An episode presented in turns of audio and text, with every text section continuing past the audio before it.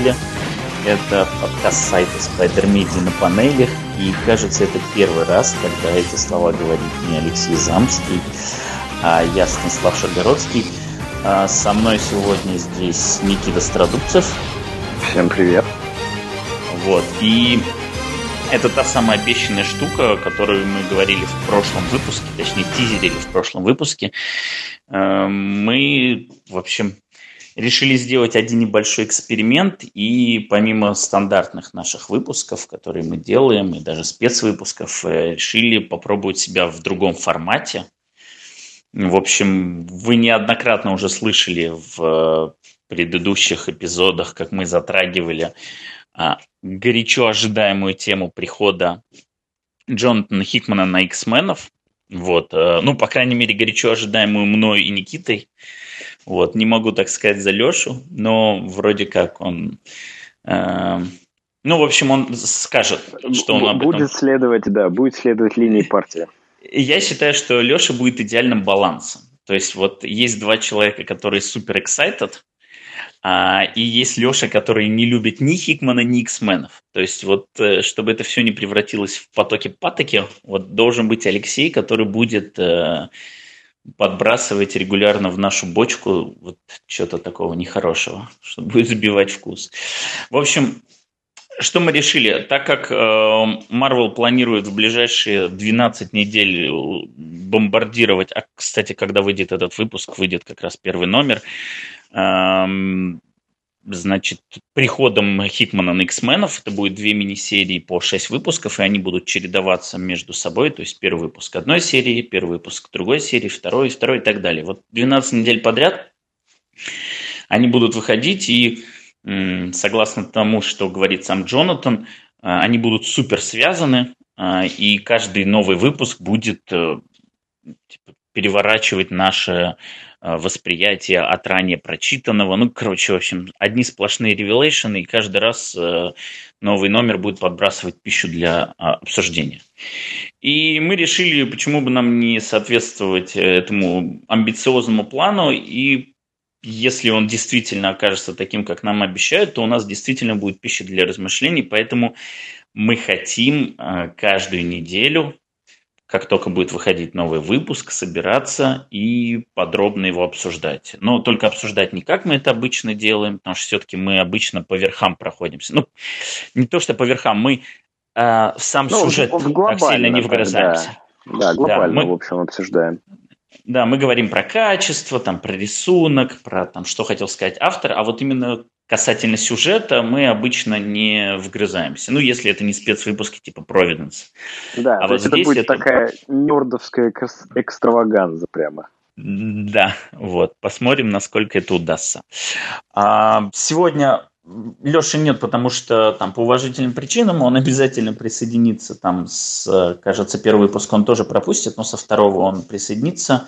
И дальше уже будем мы все втроем. Вот, и сегодняшний выпуск, он такой вводный для того, чтобы мы в целом поделились ожиданиями, ну вот какую-то основу для будущих обсуждений заложили, в том числе для слушателей, чтобы они понимали, кто откуда э, к этому комиксу подходит и какие, в общем, у нас, э, скажем, э, вылетело слово из головы, какие у нас предрассудки относительно этого, или, может быть, наоборот, слабости. И хотел бы я начать с самого такого простого. Никита, расскажи, что ты думаешь про X-менов вот прям глобально и что тебе нравится, не нравится? Слушай, ну, ну вообще я могу себя, наверное, назвать э, клозетным любителем э, комиксов про X-менов. То есть вот э, я, к сожалению, не так часто выбираюсь из этого клозета, именно потому что э, ну, комиксов очень много плохих. Прям вот, прям вот, это, знаешь, не, не как вот э, Spider-Man, который примерно по качеству одного и того же уровня, да, это не примерно, это не как Бэтмен, да, где тоже качество, ну, не слишком прямо страдает, или же оно страдает в каких-нибудь э, сериях, резервациях, типа Gotham Knights какие-нибудь, да, куда выпускают Либермана какого-нибудь и все прочее, да. Вот, а как бы концептуально X-мены это очень-очень классная затея. Мне она очень нравится. Вот это, то есть, оригинал каст и оригинальная идея, то, что у нас есть э, подростки, у которых есть суперсилы, с которыми они не могут справиться, поэтому мы устраиваем для них школу, и они борются с э, буквально унусом The Untouchable, да, ну, то есть э, пытаются справиться с, э, со, своим, со своим пубертатным периодом. Э, это очень круто, и это очень классно. И э, другие такие концепты, ну, например, Doom Patrol, да, э, который, в принципе, все то же самое абсолютно, да, тоже чувак на кресле каталки, тоже очень странные э, люди с супер странными суперспособностями, и э, вот они куда-то в другую сторону идут, да. Или там Легион супергероев, который э, взял только э, мыльную оперу из этого, да, и, из концепта про X-менов, и, и больше никуда с ней не, не, не может пойти, да. Вот X-мены — это нереально крутой концепт, у которого очень часто и очень много страдает исполнение этого концепта, да. То есть его можно исполнять по-разному абсолютно, можно делать все, что угодно, но так как есть, э, соответственно, самый важный, самый нужный и всем известный ран, который долгий-долгий, все пытаются либо под него подстроиться, либо э, сделать совершенно что-то свое, но не у всех хватает творческого таланта сделать что-то свое. Да? Вот это примерно в общих чертах, что я думаю про X-менов. Слушай, ну ты вот начал с того, что очень много плохих комиксов, но мне кажется, что... Э... Даже не плохих, а вот таких стыдных, что ли, да? Ну, то есть, э, э, я вот только что, я просматривал лайнап, и я понимаю, что из этого лайнапа я по большому счету буду читать только X-менов, да, и именно сам вот титулярный, главный, заглавный титул. Но я понимаю, что с этим лайнапом не стыдно выйти к людям. То есть это не стыдно выложить на полке. И, ну, to each his да. Вот все то, что было буквально с... Э, не, погоди, погоди, погоди, ты забегаешь вперед. Да. Э, я просто хотел сказать, что вот ты говоришь очень много плохих комиксов, но мне кажется, что это именно такое подпорченное ощущение тем, что было последние годы, потому что а, там, начиная с того же 2001 года, да, вот мы сейчас абстрагируемся от того самого там 16-летнего рана, который, в общем, перевернул все. Вот даже с 2001 года было очень много при этом хороших вещей. Не просто хороших, а прям мастри. О, я, есть... я абсолютно согласен. Был э, Джо Кейси, который Архангела в качестве этого X-Corporation писал. Было действительно много всего, я согласен но в то я, же время в данном был случае, Лобдал. Сейчас, э, да, я договорю. А, ну, Лобдал был раньше, а, допустим, просто смотри, опять же, вот там окинем глобально, да, вот там есть э, типа, первые 60 с чем-то номеров, они вообще как бы, ну, тоже из них там по сути, два куска можно хоть как-то оценивать с там, исторической точки зрения. Это Ли Кирби, и потом приход Нила Адамса, а, и его как бы первый прорыв, который он совершил еще до того, как ушел писать Бэтмена э, рисовать Бэтмена. Вот. А, с тех пор потом пришел Клэрмонт, и было 16 лет вот прям сплошного позитива. Там, конечно, были какие-то неудачные не, сюжеты. Слушай, но не-не-не, ну, Клэрмонтовский, Клэрмонтовский, Клэрмонтовский ран можно оценивать абсолютно по-разному. Но а, а, он все-таки, наверное, больше универсально любим. То есть я могу сравнить ран Клэрмонта с, на X-менах с раном Джеффа Джонса на зеленом, на зеленом фонаре. То есть вот э, мне, мне кажется... Ну, только что... один раз в пять больше и важнее. Не, я, я, в том, я в том плане, что как бы в DC, наверное, нету больше вот такого э, прецедента, когда э, какой-то писатель приходит на property и настолько, и, и настолько ее ревитализирует, что она становится вот прямо самой главной, и все последующие обращаются только к ней, да. То есть э, все-таки там и Брубейкер на Бэтмене это немножко другое, и тот же Моррисон на Бэтмене немножко другое, и Снайбер тот же на Бэтмене это совсем немножко другое. Вот нет такого больше как бы прецедента, когда все, вот зеленый фонарь, официально у всех э, в головах ассоциируется с Джеффом Джонсом. Зеленый фонарь, Джефф Джонс, да? То же То самое. Условно, условно, до Джонса не было зеленого фонаря. Да, да, да, да. Ну, ну, ну, ну, ну, никто не помнит, что, что было до Джонса в зеленом фонаре. Ну, ну, ну вот никто. Вообще никто, да? Ну, только два человека, которые любят Кайла Райнера. Все, это вот Леша и, и, и, и я не знаю, кто еще. Вот. А, ну, серьезно. Вот не было зеленого фонаря до а, Джеффа Джонса, да? Вот точно так же получается, что э, несмотря на то, что это Ли Кирби, несмотря на то, что это дизайны Кирби, костюмы, там, диалоги Стэна Ли и все прочее, вот это вот понамешанное, вот такое впечатление, что нету X-менов до Клэрмонта.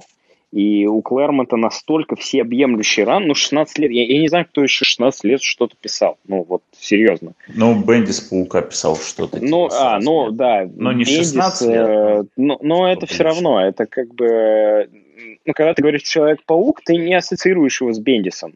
Ну, ни, ни разу, да? Не, это вообще не вопрос. То есть э, аналогов этого рана нету, и, ну, как бы дело в том не то, что он только 16 лет писал X-менов. Он же Эм, он там прыгал общем, с тайтла на тайтл вообще. То есть он не прыгал, он, он просто запускал еще кучу да, тайтлов. Да, да, да, да, да, да. То есть он одновременно писал по 3 по 4 серии, и, в общем-то, он просто руководил, во-первых, он выстроил одну огромную вот эту вот вселенную, и ей руководил практически Ну да, то есть он такой ну, шоураннер просто полностью, то есть вообще все. И, э, ну, опять же, я сказал, что к Клэрмонтовским комиксам можно относиться по-разному, да, и это и добавленный элемент э, мыльной оперы, который я, например, не люблю в X-менах совсем, да, то есть когда они начинают выискивать там э, детей, э, двоюродных братьев, э, мамы возвращаются из космоса, папы возвращаются из космоса, мне это не нравится, да, мне нравится больше супергероический аспект, и больше э, персонажный рост, да, потому что я не, не могу в свой собственный рост, поэтому мне нужно смотреть за тем, как растут, э, мужают, и буквально Coming of Age случается у выдуманных персонажей, да.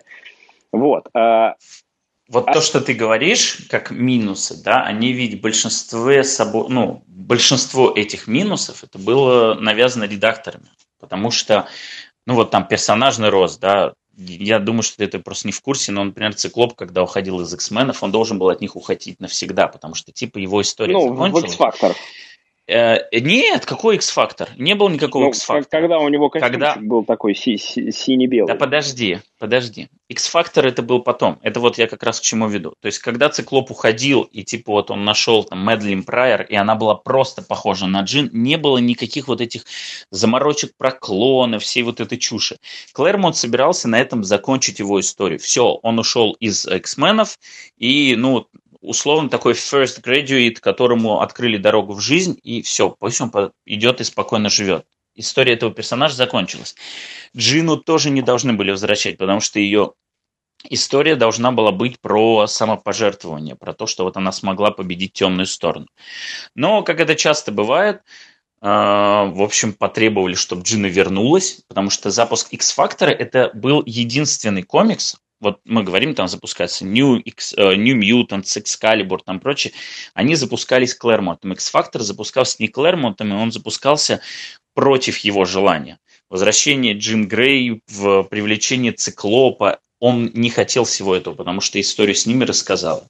Но редактура сказала, нет, эти персонажи популярные, мы их должны использовать, давай возвращать оригинальных X-менов, и, в общем, оттуда уже пошло, ему надо выкручивать, типа, а что вы за Мэдалин Прайер, и вся вот эта вот э, ну, понятно, херотень. Есть, да. Э, начинаются такие э, редакторские инвазии. Ну, в любом случае, да, как бы невозможно относиться к Рану Клэрмонту негативно, да, потому что это уже все, это вот универсальная такая веха, но я думаю, что если покопаться в нем, да, то, конечно же, э, истории, которые, ну, так скажем, стыдно сейчас смотреть на них в 2019 году, их найдется там с лихвой, я думаю. Ну, за 16 лет, да, ну и плюс э, все-таки, скажем так, достаточно мало вещей из той эпохи, которые хорошо постарели. Я абсолютно э, здесь согласен, да.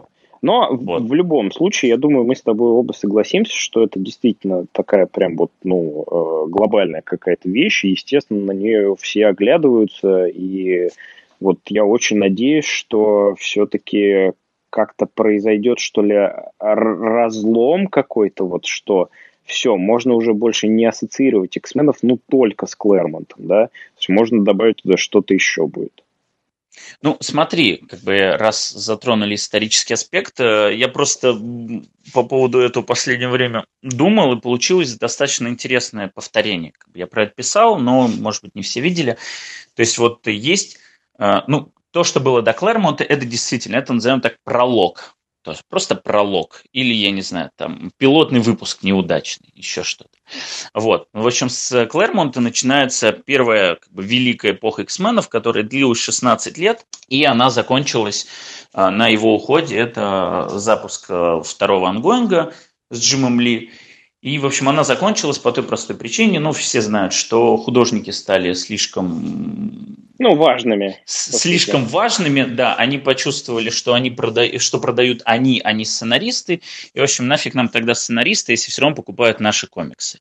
И, в общем, в тот момент, когда у них произошел э, спор, э, Клэрмонта погнали, несмотря на то, что он там 16 лет, и вообще-то этот человек привел X-менов к тому, что они есть, потому что его планы были совершенно другими. Вот то, что было бы потом, оно было бы совершенно другим, и если есть желание, можете там найти в интернете, они достаточно... Ну, а, да, они, они открыты на самом деле, и в любом случае можно будет посмотреть X-Men Forever, если уж прям хочется. Нет, нет, нет, нет. Разве X-Men нет? Forever не имеет ничего общего с этим, нет. Он, э, он к тому моменту много чего забыл, и он много чего переделал. Вообще, ну, хорошо, если хотите посмотреть на старенького Клэрмонта, который пытается вспомнить э, свои идеи вот из 90-х, можете посмотреть смотреть X-Men Forever. Ну хорошо, лучше не смотреть X-Men Forever, я продолжу. Вот, а, соответственно, в 91 году он ушел, когда запустился э, второй ангоинг, и как бы начался такой переходный период. Э, ну, на самом деле это было начало конца, вот, но просто первое время, еще там несколько лет, было определенное движение по инерции.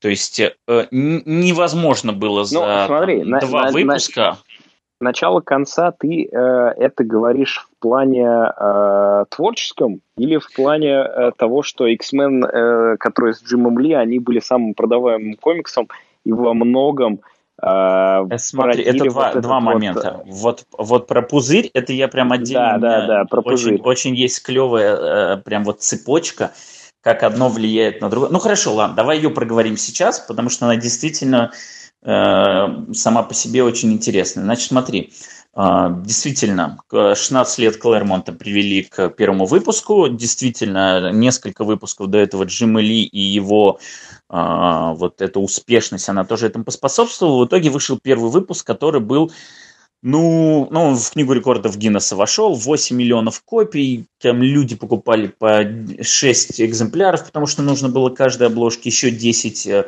на, на прозапас, чтобы через 10 лет продать и оплатить себе колледж.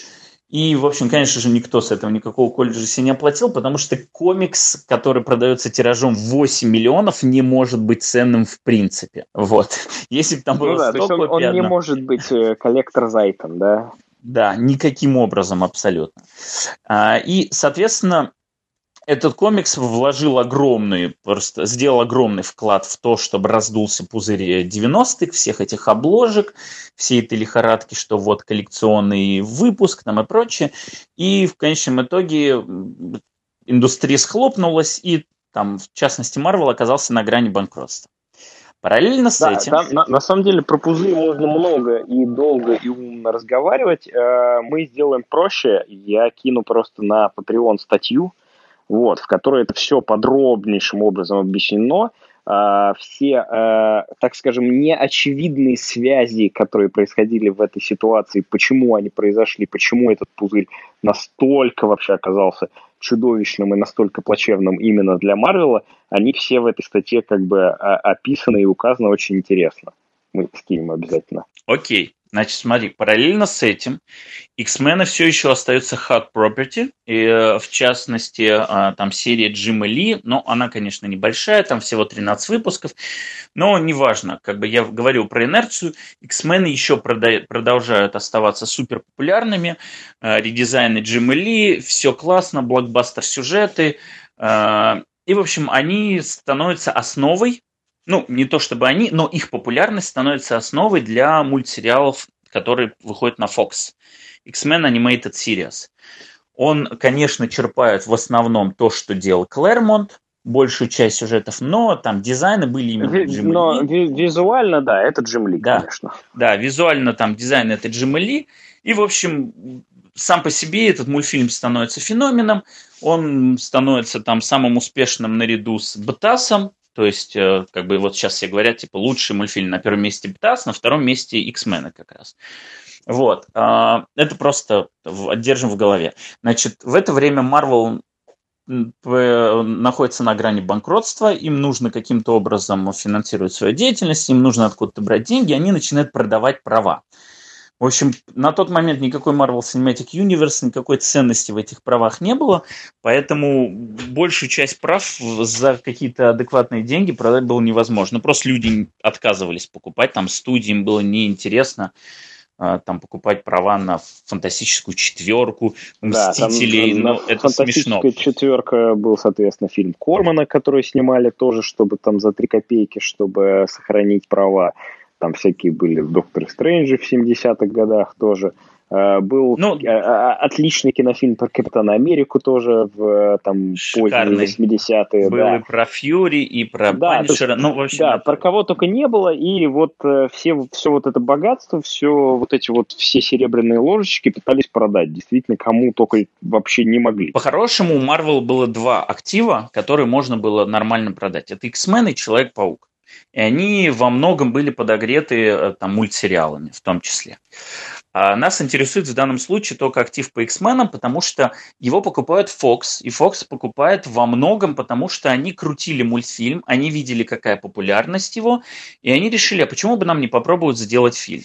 То есть э, существование X-Men Animated Series привело к тому, что Fox покупает права, и, э, значит, э, первый фильм про X-Men снимает Брайан Сингер.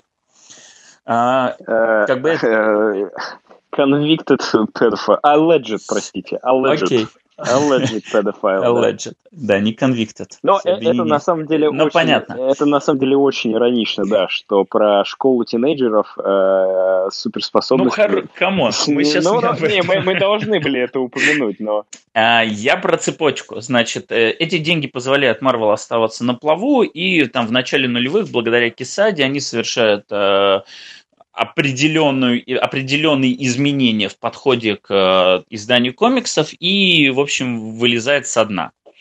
Да, то есть э, изменения, да, я вставлю свои три копейки. Э, изменения происходят во всех абсолютно параметрах работы Марвела, да, то есть и в подходе к работе с сценаристами, и в подходе к работе с художниками, и в подходе к работе с директ-маркетом, и э, огромные изменения внутри корпоративной структуры происходят. То есть Кисада на самом деле это человек, которому, ну вот, э, все сейчас люди, которые миллиардеры становятся после успеха MCU, должны э, ноги мыть и воду пить просто.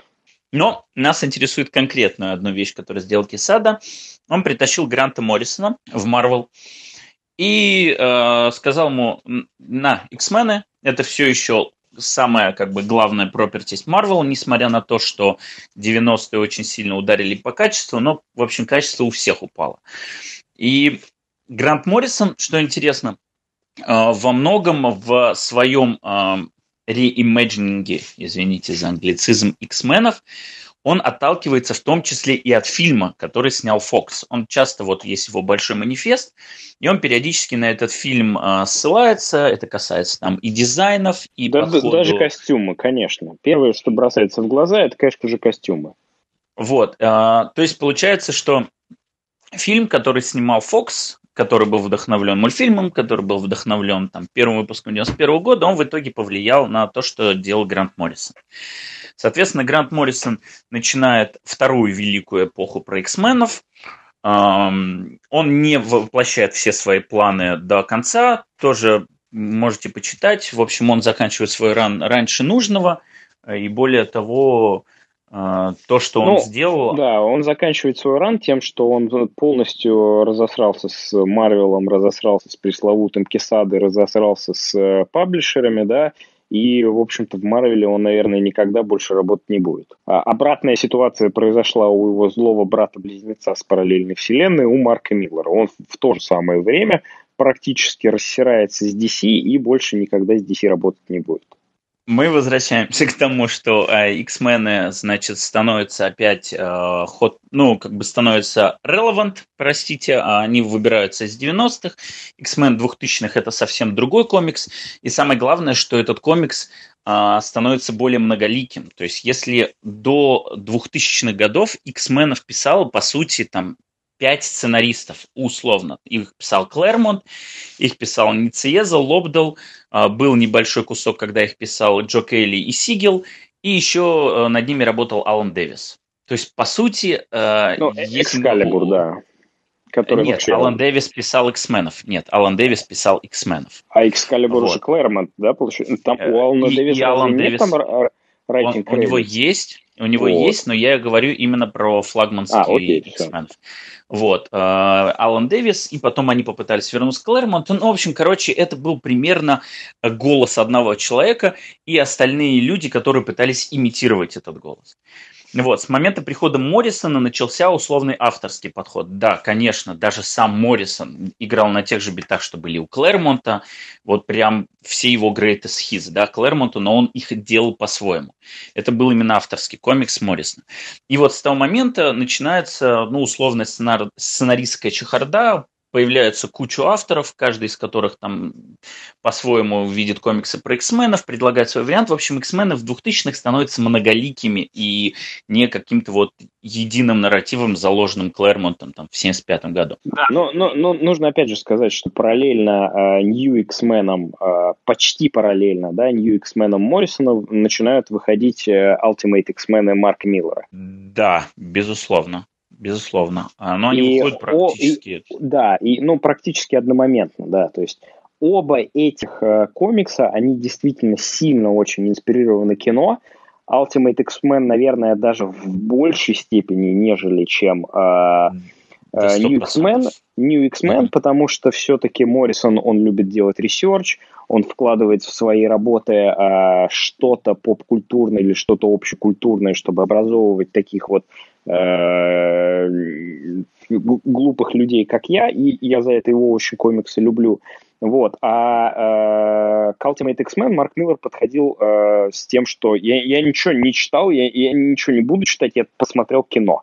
Вот это буквально был подход Марка Миллера к Ultimate X-Men. Не, но все-таки он использовал персонажи, опять же, из Клэрмонта, из Клэрмонтовского рана, но и это тоже уже после, переделывал это уже сюжет. После, это уже после, конечно же. Это уже после. Но первый арк вот этот вот, э, ну, в котором да, да. Маг, магнет заставляет, значит, ползать э, Буша по, по лужайке, это, конечно же, чисто кино. То есть это День независимости и все прочие-прочие вещи. В общем, Кроме того, успех первого фильма про X-менов, а также успех Человека-паука Sony, как параллелится, они в итоге приводят к тому, что Marvel там, в 2000, там, не знаю, с 2005-2006, не знаю, когда там начались разговоры про MCU, э, предпринимает собственную попытку, и в итоге она оборачивается тем, во что она сейчас обернулась, э, самая популярная медиа-франшиза, кинофраншиза там, в мире, бла-бла-бла.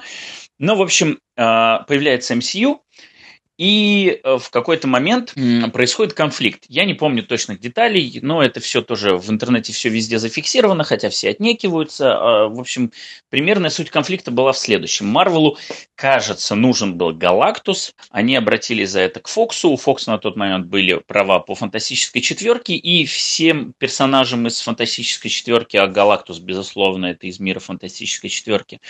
И они, кажется, готовы были Э, там за Галактуса дать, ну, там, условно, еще и ТВ права по каким-то проектам или еще что-то. Ну, в общем, я всех подробностей не знаю, но это должен был быть какой-то обмен.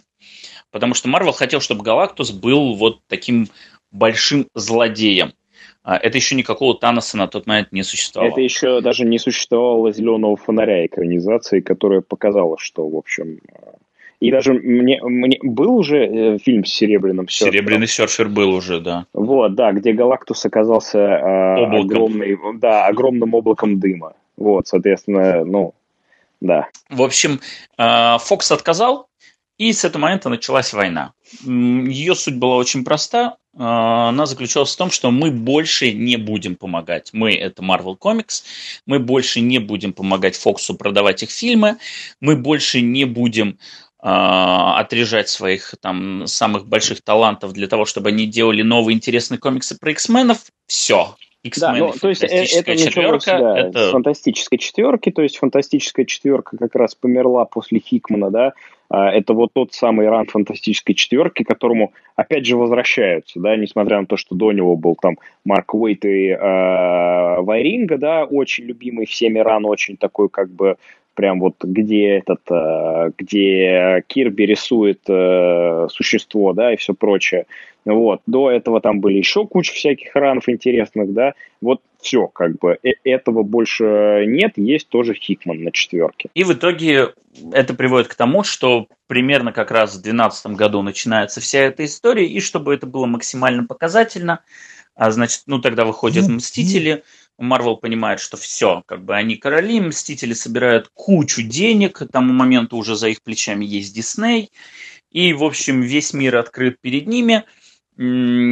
Сейчас можно просто уже диктовать э, условия и, в общем, самим решать, что и как. И в итоге это приходит к тому, что в 2012 году, примерно в это время, чтобы подтвердить и показать, где чье место, выходит в общем, богомерзкий кроссовер X-Men, Avengers vs. X-Men, где достаточно четко показывается, вот это хорошие ребята, вот это плохие ребята, они проиграли, и с этого момента Но, ну ничего да, хорошего у них внутри, не будет. Э, внутрикорпоративные конфликты, да, которые между двумя большими студиями, да, там зарождающийся вот этот Marvel Studios и уже сильные, мощные мастодонты Fox Studios, да, Э, они начинают э, свои конфликты, которые должны оставаться в э, стенах кабинетов за вот стеклянными, в стеклянных open space, они начинают это выкидывать непосредственно в комиксы и начинают это выкидывать на какие-то месседж-борды, начинают про все это в сплетни говорить. И это заканчивается тем, что условно говоря, X-Men оказываются в той ситуации, в которой они оказались в 2018-2019 году. Да, вместе с Avengers vs. X-Men, прям вот с этим кроссовером заканчивается вторая великая вот эпоха X-Men, которая началась э, там, с 2001 года, когда пришел Грант Моррис. Ну, слушай, великая тоже сложно сказать, потому что Брубейкеровский ран, он как бы очень спорный, Никита, вот, э, много, много есть спорных вещей, но если ты посмотришь, сколько эта эпоха но, подарила Мастридного, это будет очень но, много. Ни одна э, франшиза вот столько это, не подарила. Это опять же, вот видишь, я про это и говорил, что может быть много неплохих комиксов, может быть много стыдных комиксов, да, то есть нету такой однородной планки качества, как, например, есть у Бэтмена, да, или однородной планки медиокрити, которые есть у Спайдермена после а, оригинального рана, да. Вот э этого нету, есть что-то разрозненное, то есть есть вот э, врывается Моррисон, потом есть, э, безусловно, очень популярный э, приход Брубейкер, да, потом Брубейкер скатывается куда-то вниз. Не, у Брубейкера потом... нет популярного прихода. После Моррисона, ну, во-первых, параллельно нет. с Моррисоном есть Миллиган, э, я про X-Statics говорю, не про x Не, и, Значит, после, я, я да, просто, после я... Моррисона есть Уидон, он был до Брубейкера. Вот, Естественно, астонишинги э... тоже очень популярные, тоже всеми любимые. Я к тому, что э, я астонишингов не люблю, потому что я не люблю Джосса Уидона, да, но без, безусловно, астонишинги это, наверное, второй, опять же, после, если мы говорим о двухтысячных X-менов, это второй повод по э, любви читателей э, ран, то есть, который вторым вспоминают после New X-менов. Да и то даже многие, наверное, первым, потому что астонишинги, они не, более... Не, не они более стандартные, так скажем, они более понятные. Они более классические. Они да, более... они более классические, да. Они, а, у них классическая формула. Вот. А, я просто люблю очень приход а, Брюбейкера на X-менов. Мне очень нравится вот этот Мессая комплекс и Giant Size, вот эти все. Прям очень люблю, несмотря на то, что это как раз та самая мыльная опера с вулканами и с редконами и со всем прочим. Вот, вот такой я непоследовательный человек. Но в конце там совсем все плохо. И потом еще Фракшн приходит на X-менов, где прям, прям чудовищно. И, и, и становится Лэн снова на X-менах. Э, смотри, просто штука в чем, что я вот об этом сказал, что X-мены становятся многоликими. То есть в тот момент, когда Фракшн пишет э, X-менов, Uncanny X-Men, э, параллельно с этим отличный ран на там новых мутантов у Зеба Уэллса. Отличный заход, Но... хотя он сам это... Не, подожди, я понимаю, что... Ну, ты а, понимаешь, что, бы... про что я хочу сказать, да. То есть э, это а, не ты, веха. ну, а, так, ну подожди, а ты много вех можешь назвать у других франшиз? Я тебе сейчас несколько вех у X-менов 2000-х назову легко. Это New X-Men, это X-Statix, это Astonishing X-Men, это Uncanny X-Force, это Wolverine X-Men. Это вот я назвал просто быстро же сразу такие самые популярные вещи, которые прям максимально мастридные. Вот ты можешь у какого-нибудь другой франшизы за этот же период назвать пять разных ранов, которые можно назвать мастридными. Ну, и это э... я не назвал еще Ultimate X-Men, которые Нет, я понятно, точно так да. же считаю вообще ну, на том же уровне. Ну, Ultimate X-Men, они, наверное, после ухода Миллера, они как-то не очень. Не-не, я чисто Миллера. Ну, ну, да, понятно. Чисто, чисто рано. Но, рано. И, и, да, вот про франшизу, наверное, нет, да, потому что очень редко, когда у того же Бэт, ну, вот просто у, у других издательств у них нету такой вот разрозненной, что ли, франшизы, да, потому что, как правило, вся семья Bat-тайтлов, а, они не стоят никакого внимания, кроме двух, да, это Бэтмен и Detective Comics. То есть, но что я именно имел в виду, что у Бэтмена и у Detective Comics'а у них все время планка качества была примерно на одном уровне, и она была consistent. То есть вот не было такого, понимаешь, что вот у, ми, у меня в семье пять детей – двое классные, а три совсем уроды. Вот, вот это вот про X-меновские комиксы, да? Это а, не вопрос. Это вот, вот когда ты сказал я, о том, что именно, много... Да. да, я понял. Именно, когда сказал, именно что много это стыдных... я имел в виду, да. Да, что много стыдных комиксов, я хотел сказать, что да, франшиза стала за последнее время, а именно в 2000-х, да, она стала поларайзинг. Есть Потому что одновременно, например, с э, новыми X-менами Моррисона выходили а, Анкни X-мена Чака Остина. Да, да, вот да. Прям да, параллельно. Вот, вот параллельно выходило есть, два этих комикса. То есть не, не может быть такого, что вот этот мальчик прям хороший, а вот этот вот, ну прям, ну его нужно прям тут сразу в, дет, в детский дом отдавать. Ну, то есть, как говорится, у франшизы э, да, да, есть highs and lows, и вот lows, они максимально низкие, а highs максимально высокие. Да, абсолютно и поэтому, согласен.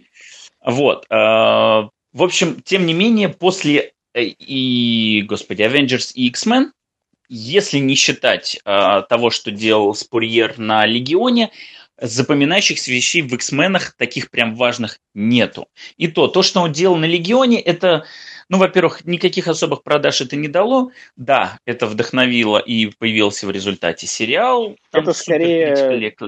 Но это такое, где-то там, где-то там вот на задворках, делай, что хочешь, э, из фильмы из этого не пойдет ничего ни при каких условиях. Это скорее больше в портфолио Спурье пошло на самом деле, нежели чем куда-то вот смотрите очень классный комикс про X-менов. Э, это больше в э, работу Спурье, конечно, ушло. А, я хотел сказать, что последний раз, когда мне было интересно читать X-менов, это были 2012 год, Киран Гиллен, конечно же. Я безумно обожаю этот недолгий ран, который как раз э, пал жертвой э, Avengers vs. X-Men. И это действительно последний раз, когда прям вот мне лично X-менов было читать не стыдно. То есть не было вот этого жгучего чувства стыда, когда ты открываешь и такой, ну блин, ну вот сейчас что-то что-то будет. Вот прям пойдет оттуда какой-нибудь гной и сало. Ну, вот есть, ты, ты как раз подтверждаешь я, мои я слова. Не говорю, да, я, естественно, не говорю про Uncanny X-Force, которые чуть позже, да, нет, вот. Uncanny X-Force были а, до Они в, в это же самое время, да? Я думал, они позже. Ну, я думал, они 13-й а, год, честно говоря. Нет, смотри, я помнил, смотри. 13 год. Unc- Uncanny X-Force запустилась после Second Coming. После Second Coming еще чуть-чуть, чуть-чуть было фрэкшена, чуть-чуть прям. А потом пришел Гиллен. А, а, да, да, а потом да, пришел, да. а потом пришел Аарон. Вот, Uncanny X-Force начались до Uncanny э, X-Men и закончились они чуть-чуть раньше, чем AVX, насколько я помню. Вот прям совсем чуть-чуть. Короче, AVX это прям такой конкретный водораздел. Вот прям такой редакторский все. С этого момента ну, да, но там, будут... но там еще будут водоразделы потом. Дальше это будет просто спуск, понимаешь? Э, ну, как бы это ну, уже да, в сортах открытие, говна. Это... Открытие шлюзов такое происходит, да.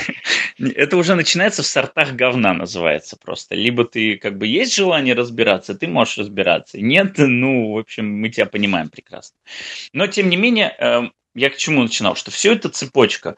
Первые X-мены, Animated Series, X-мены Сингера, New X-мены Моррисона – приводит к тому, потом, значит, X-менов э, в конфликт с Галактусом, X-менов закрывают, э, становится просто куча говна, и все это, естественно, разрешается только после того, как... Как мы выкупаем права. Да. Как мы выкупаем не просто права, мы выкупаем весь Fox.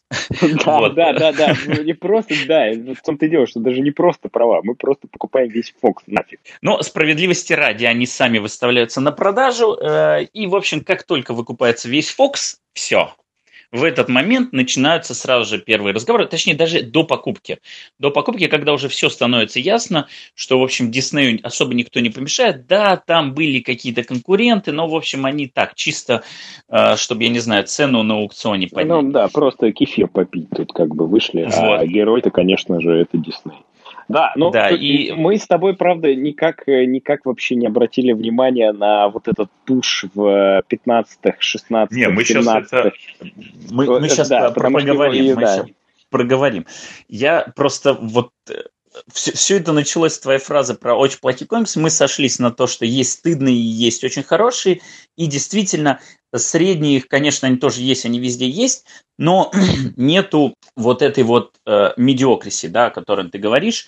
И да, я на самом деле... За... нет вообще. То есть, э, действительно, либо прям совсем хорошо, либо совсем плохо. Ну, нет, ну, э, прям полностью, чтобы она отсутствовала, это невозможно, но такого ну, количества, как в том же Человеке-пауке, действительно да, даже ее близко нет. нет. Да, да. Да, да. И я, в частности, э, из-за этого тоже люблю X-менов, потому что вот мне, в общем-то, все равно, какие там эти низины, по одной простой причине, потому что, э, ну, я давно говорю о том, что continuity – это все фигня. То есть вот она никогда не, на, не должна ни на что давить. Я вообще за то, чтобы приходил новый автор, и если он хочет рассказать свою историю, то и если для этого надо пренебречь continuity, делай это. Вот я, просто я, мы сегодня я, об этом будем говорить. Я больше, будем... знаешь, про, про что мой поинт? Вот представь, что ты приходишь в... Я сделаю сейчас кулинарную метафору опять, да, которую делать, конечно же, нельзя, когда ты блогер или рецензент, но я все-таки буду их делать. Представь что, себе, что ты приходишь в фастфуд-чейн, да, э, ну вот в любую абсолютно. У тебя ресторан, который рядом с домом прекрасный, абсолютно хороший, там все по стандартам, там приветливые, э, значит, на кассе стоят э, мальчики и девочки, там э, полностью прожаренный бургер и все такое. А ты приходишь где-нибудь вот на окраине Москвы, и там ужас, там тараканы, там, значит, пьяницы валяются прямо около входа, там э, непрожаренная курица и все прочее, прочее, прочее, да? Это вот. сейчас Subway описал.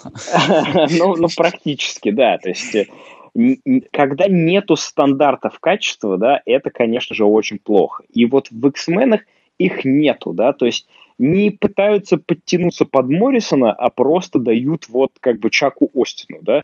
И я про это и говорю, что ни в одной другой франшизе нету такого, что вот у тебя один э, тайтл пишет прям вот, ну, звезда прямо просто, да, в просто блистающий столб света, да, а другой пишет, ну, ну просто человек, который не способен вообще это делать. Ну, то есть он просто некомпетентен, он не, не подходит на эту работу, да. Ну, в общем, вот. он совершает просто преступление против арт-формы как таковой. Ну, да, да, в принципе, да. То есть, ну, вот, вот такого не может быть, да, то есть мне всегда казалось, что Мстителей как раз, Авенджеров, примерно под одну гребенку подгоняют, да, то есть все тайтлы, которые были в Авенджерах, в те же самые 2000-е, вот в этот золотой век Авенджеров 2009, там, 2010, они примерно одни и те же, да, то есть они, они примерно одного и того же уровня качества, да, что-то эпичнее, что-то более такое камерное. А вот в X-менах такого нету, как бы, да, у тебя один тайтл реально может быть отличным, а второй, ну просто, ну прям вот, ну как вообще? Где квали- Никит, quality и это важно. Это? Вот смотри, и, и это опять же к тому, что я говорил. Это важно для тех, кто читает комиксы из-за персонажей. Вот я просто, э, несмотря на то, что я продолжаю читать X-менов, но я их читаю, потому что я все время хочу найти вот то самое золото, которое может по крайней мере, там за последние 5 лет просто в куче говна. Ну, вот я, я больше Ты... про бренд говорю. Знаешь, вот э, то, что бренд нестабилен тогда получается, когда у Ну, бренд... Вот... Э, нет, но подожди. Когда мы говорим про бренд, мы все равно всегда воспоминаем про самые его яркие вещи. Вот, э, но, понимаешь, но, когда люди ви, будут условно... Вот, Смотри, когда люди будут открывать, э, сейчас, да, я договорю, и когда люди будут открывать условно там, 100 величайших супергеройских ранов в истории, они найдут там, ну, типа, 7, 8, может быть, ранов про X-менов, и ни у кого даже близко столько не будет. И вот не, тут ну, будет Бэтмена виден бренд. Они очень, Бэтмена они еще найдут столько же, на самом деле, действительно. Ну, столько тут, же тут... я не уверен, но неважно. А, Нет, тут, допустим. Тут, видишь, в чем речь, да? Нигде, ни в одной другой франшизе нету настолько ни ярких а, побед, ни ярких поражений, да, и э, здесь, ну, вот у того же Бэтмена, да, там, э, ты, плохие комиксы, они как бы проходят и что ли не особо заметны на фоне э, побед, да, Uh, у Спайдермена, опять же, там все примерно в одном качестве, да, поэтому что-то прям чудовищное тоже ты как бы, ну, оно и попадается в том, что изначально считалось хорошим, да, то есть Стражинский, который безумно популярный э, был и до сих пор популярный, хотя читать его в 2019 году абсолютно решительно невозможно, э, у него же оказывается там, ну, соответственно, и самые главные провалы, да, э, комиксов про Человека-паука, то есть ярчайшие. Вот, а здесь ты одинаково смотришь, то есть люди, которые знают про успех New X-Men, они, скорее всего, будут знать про поражение как раз Анкони X-Men Чака Остина, да, потому что эти две, э, вот эти два экстремума, они одинаково яркие, одинаково заметные, одинаково большие.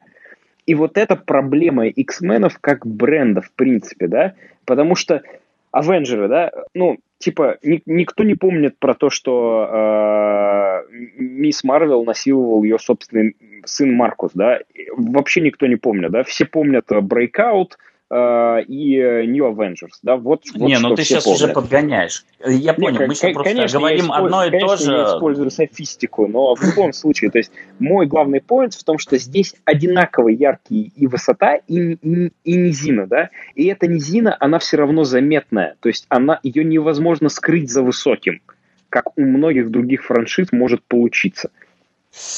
А, я не знаю, насколько вообще, что это скрывается, это какие-то прям такие обтекаемые понятия, но я вернусь к тому, что мне намного интереснее, если у комикса, который мне интересен, там у персонажей, у них будет и высоты, и низины, а не медиокриси.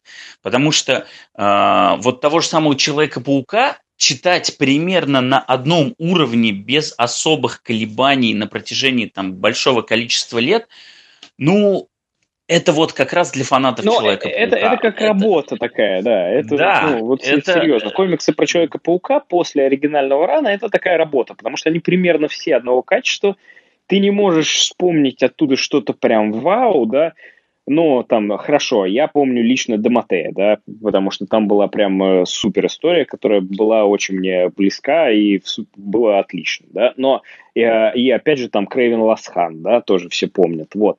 Но чего-то такого другого, ну, типа Нед Лидс, там, да, вот эта вся чепурга с э, Хоп-Гоблином и все прочее, но оно все примерно одинаковое. И вот а мне в данном случае интересно, да, мне в данном случае интересно, чтобы приходил автор, я почему про Continuity говорю, потому что любой авторский приход связан с тем, что он будет обрубать огромное количество хвостов, он будет переписывать огромное количество того, что было сделано до него, и, в общем, начинать, ну, не с чистого листа, но, в общем-то, очень много с доски стирать. Ну, и начинать вот авторскую куда... серию, по сути, да. Да, и мне куда интереснее читать авторские серии про X-менов от хороших авторов и вот запоминающиеся раны. То есть я готов прочитать Анкони X-Force и готов потом пострадать над Анкони X-Force э, Хамфриса, Кейбл X-Force э, Хоуплеса. Ну, то есть безбожно плохими комиксами, но я понимаю, что это компенсация. Зато я получил Uncanny X-Force, и эта серия просто вот подарила мне гигантское количество эмоций. Я готов прочитать Wolverine X-Men Аарона, чтобы потом, в общем, со спокойной душой ужаснуться от того, что после него делал Латур. в общем, мне...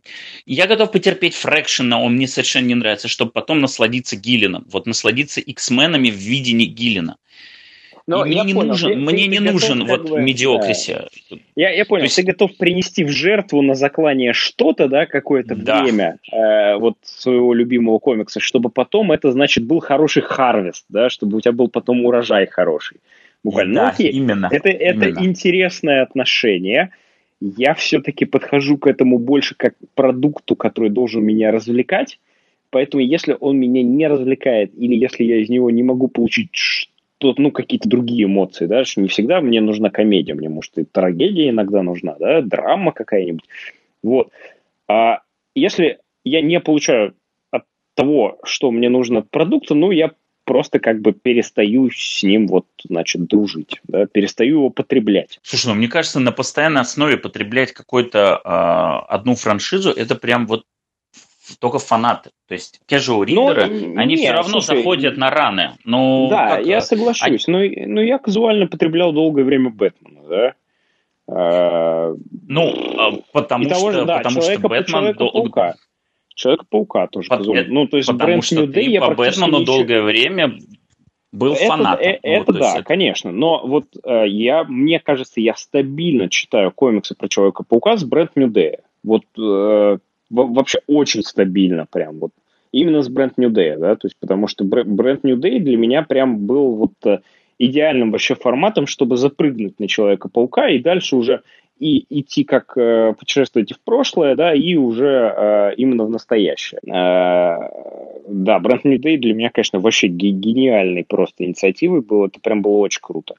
А, и, и сейчас я точно так же продолжаю, ну, просматривать, наверное, больше даже не читать, а просматривать э, Amazing Spider-Man Ника Спенсера, да, именно в, в те моменты, по сути, когда туда приходит Райан Отлив, да, уже там, мне особо не интересно, что там происходит, но интересно посмотреть, что рисует Райан Отлив. Я к тому, что сила бренда, да, вот мы тут можем отталкиваться от двух сторон. Есть э, отношение фанатов к бренду, но отношение фанатов, оно вообще э, очень сильно разносится расходится с тем, как мы относим к. Вот я потому что с момента анонса того же Хикмана мне действительно стало интересно, что люди ждут, думают и хотели бы видеть. И э, я, конечно, поразился от того, вот, от того мышления, которое есть у фанатов.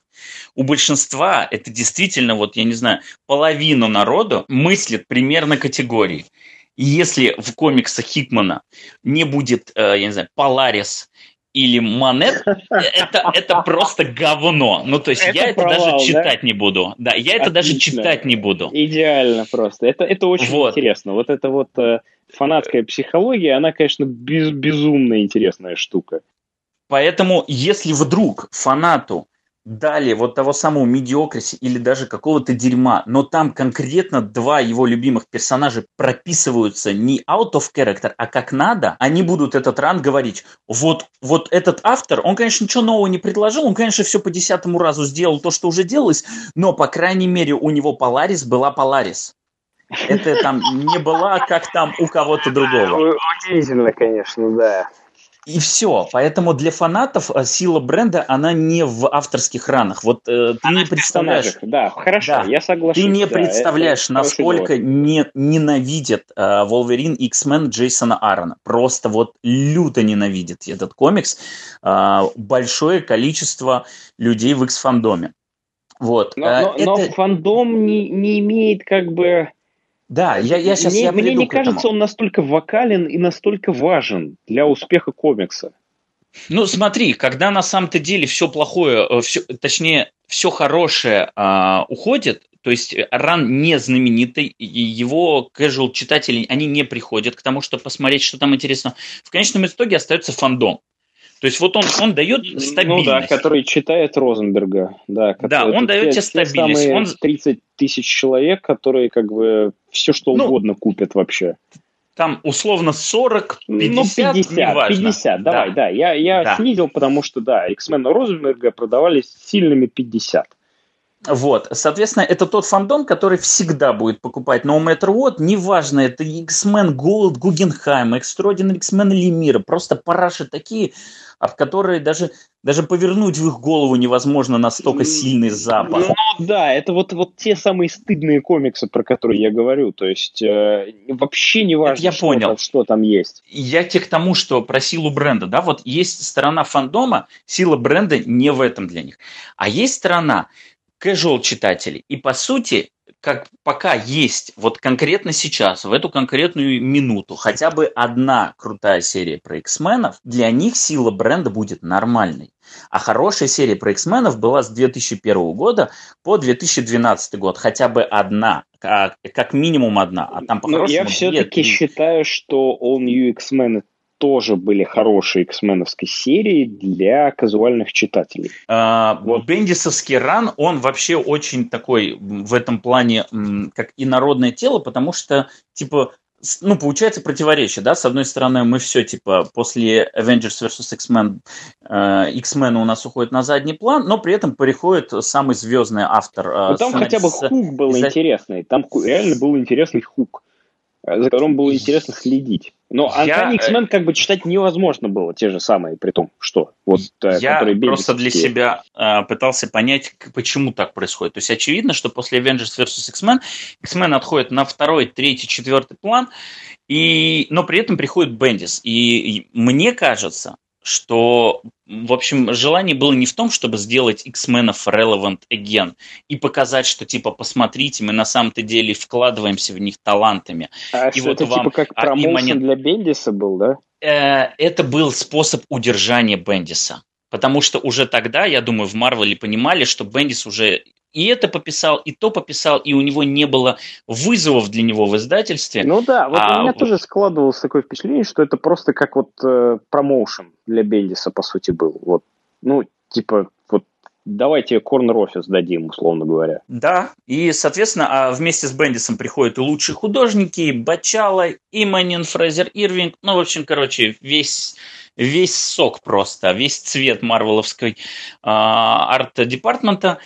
И, но, тем не менее, это не, в моем понимании не говорит о намерении издательства продвигать бренд. Нет, это просто потакание одному человеку, да, вашему да, главному да, да. активу. Безусловно, да. Вот, поэтому X-мены Бендиса это такой вот кусок, который э, он инородный, то есть он с одной стороны не относится ни к великой эпохе, он не относится к периоду дикого дерьма, он просто вот такой, как бы сам по себе, потому что надо было этого сценариста удержать. А, при том, что при том, что Бендис на секундочку написал огромнейшее количество. У него там, во-первых, по две серии, они выходили там по два раза в месяц, он в итоге там написал, ну, чуть ли не 90 комиксов про X-менов суммарно, просто чудовищное количество. Потому что он параллельно их там с Guardians of the Galaxy совмещал, да, там да, еще да, что-то. Да, да. Их было гигантское количество, вот, поэтому он стоит просто особняком. Вот есть X-мены Бендиса, они и не туда, и не сюда, они как-то вот сами по себе.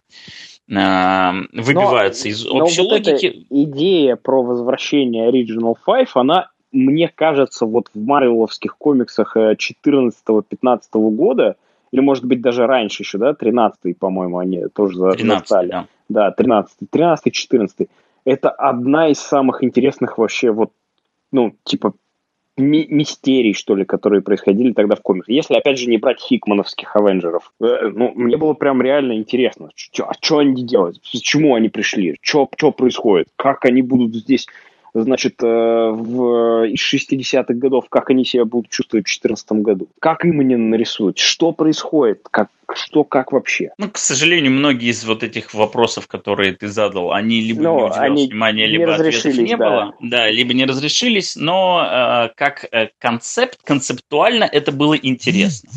И действительно, какое-то время э, это, в принципе, нормально играло, но Потом там, ну, неважно, короче, там уже началась своя история с Бендисом, он эту серию переписывал просто на ходу.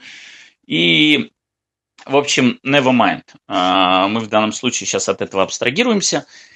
Тем не менее, вот после Бендиса нету X-серии, вот ни одной, которую можно было бы, во-первых, она где-то была бы в продажах, либо какие-то casual ридеры могли сказать, о, там пишут хороший комикс про X-менов, загляну-ка посмотрю.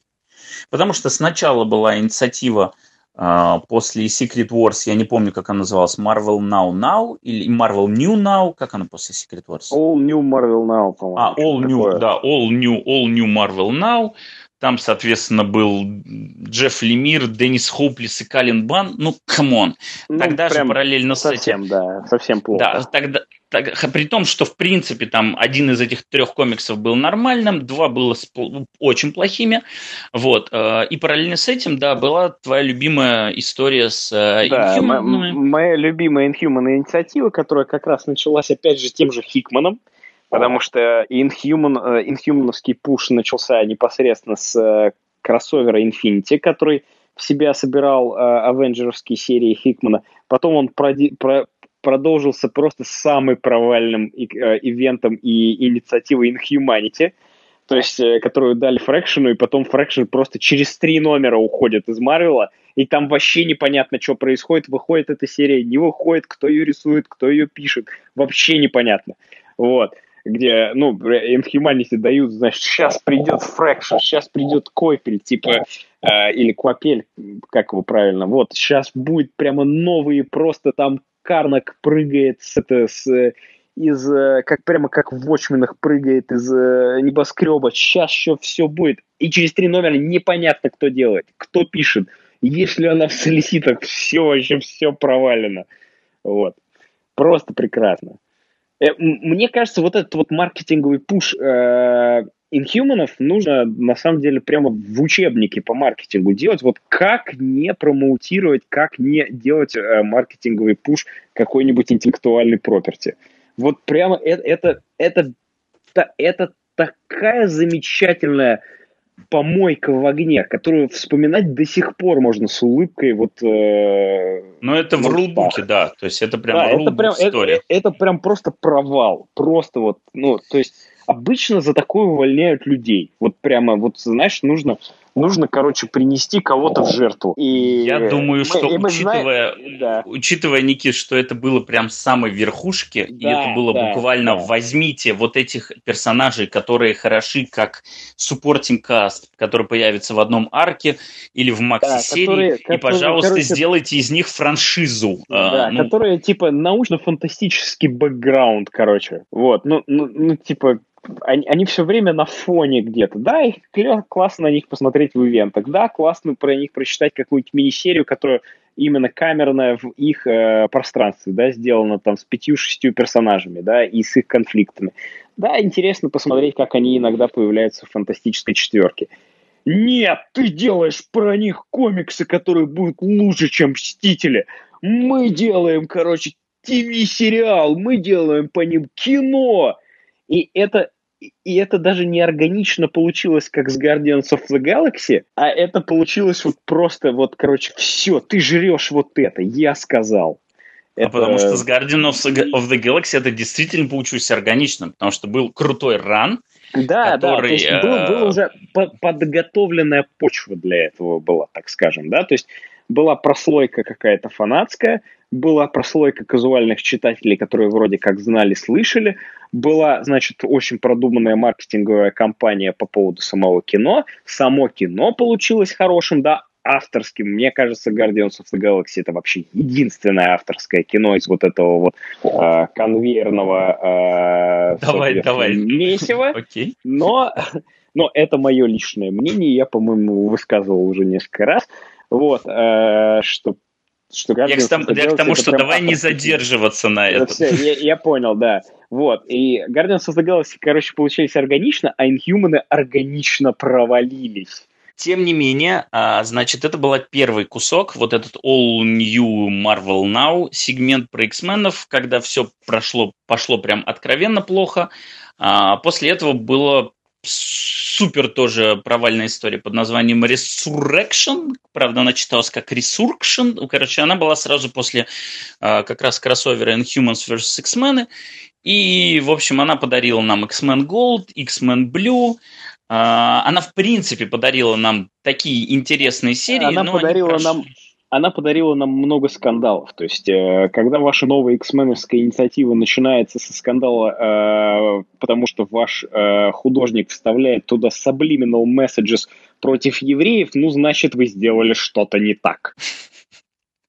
Но это, это действительно, же, это же, это, это действительно удивительно парадоксальная э, да, ситуация. Это, в комиксах это, про X-менов да, э, появляется антисемит, который зашивает э, подробно, э, зашивает на бэкграунд послание антисемитские. Да, это, анти... это просто... Ну, ну, то есть, это, это опять же, это к вопросу quality контрола, да? Насколько всем было насрать насколько никто не вычитывал, да. Ну, то есть, ладно, я могу понять, когда вот, э, соответственно, статьи из Корана, которые на майке у э, этого, как его, колосса, да, э, их сложно считать. Ну, 5.14. Что такое 5.14? Ну, хрен его знает. Ну, Статьи я, из Корана на да. майке у колосса, что? Да, да, ну там же... А, там а ну да, он же да. когда, да, да, да. Да, да, да, да, Там колосс играет в бейсбол, и у него майка с какой-то антисемитской, э, значит, этим выражением, да, из там, из старых изданий или из чего-нибудь еще, да.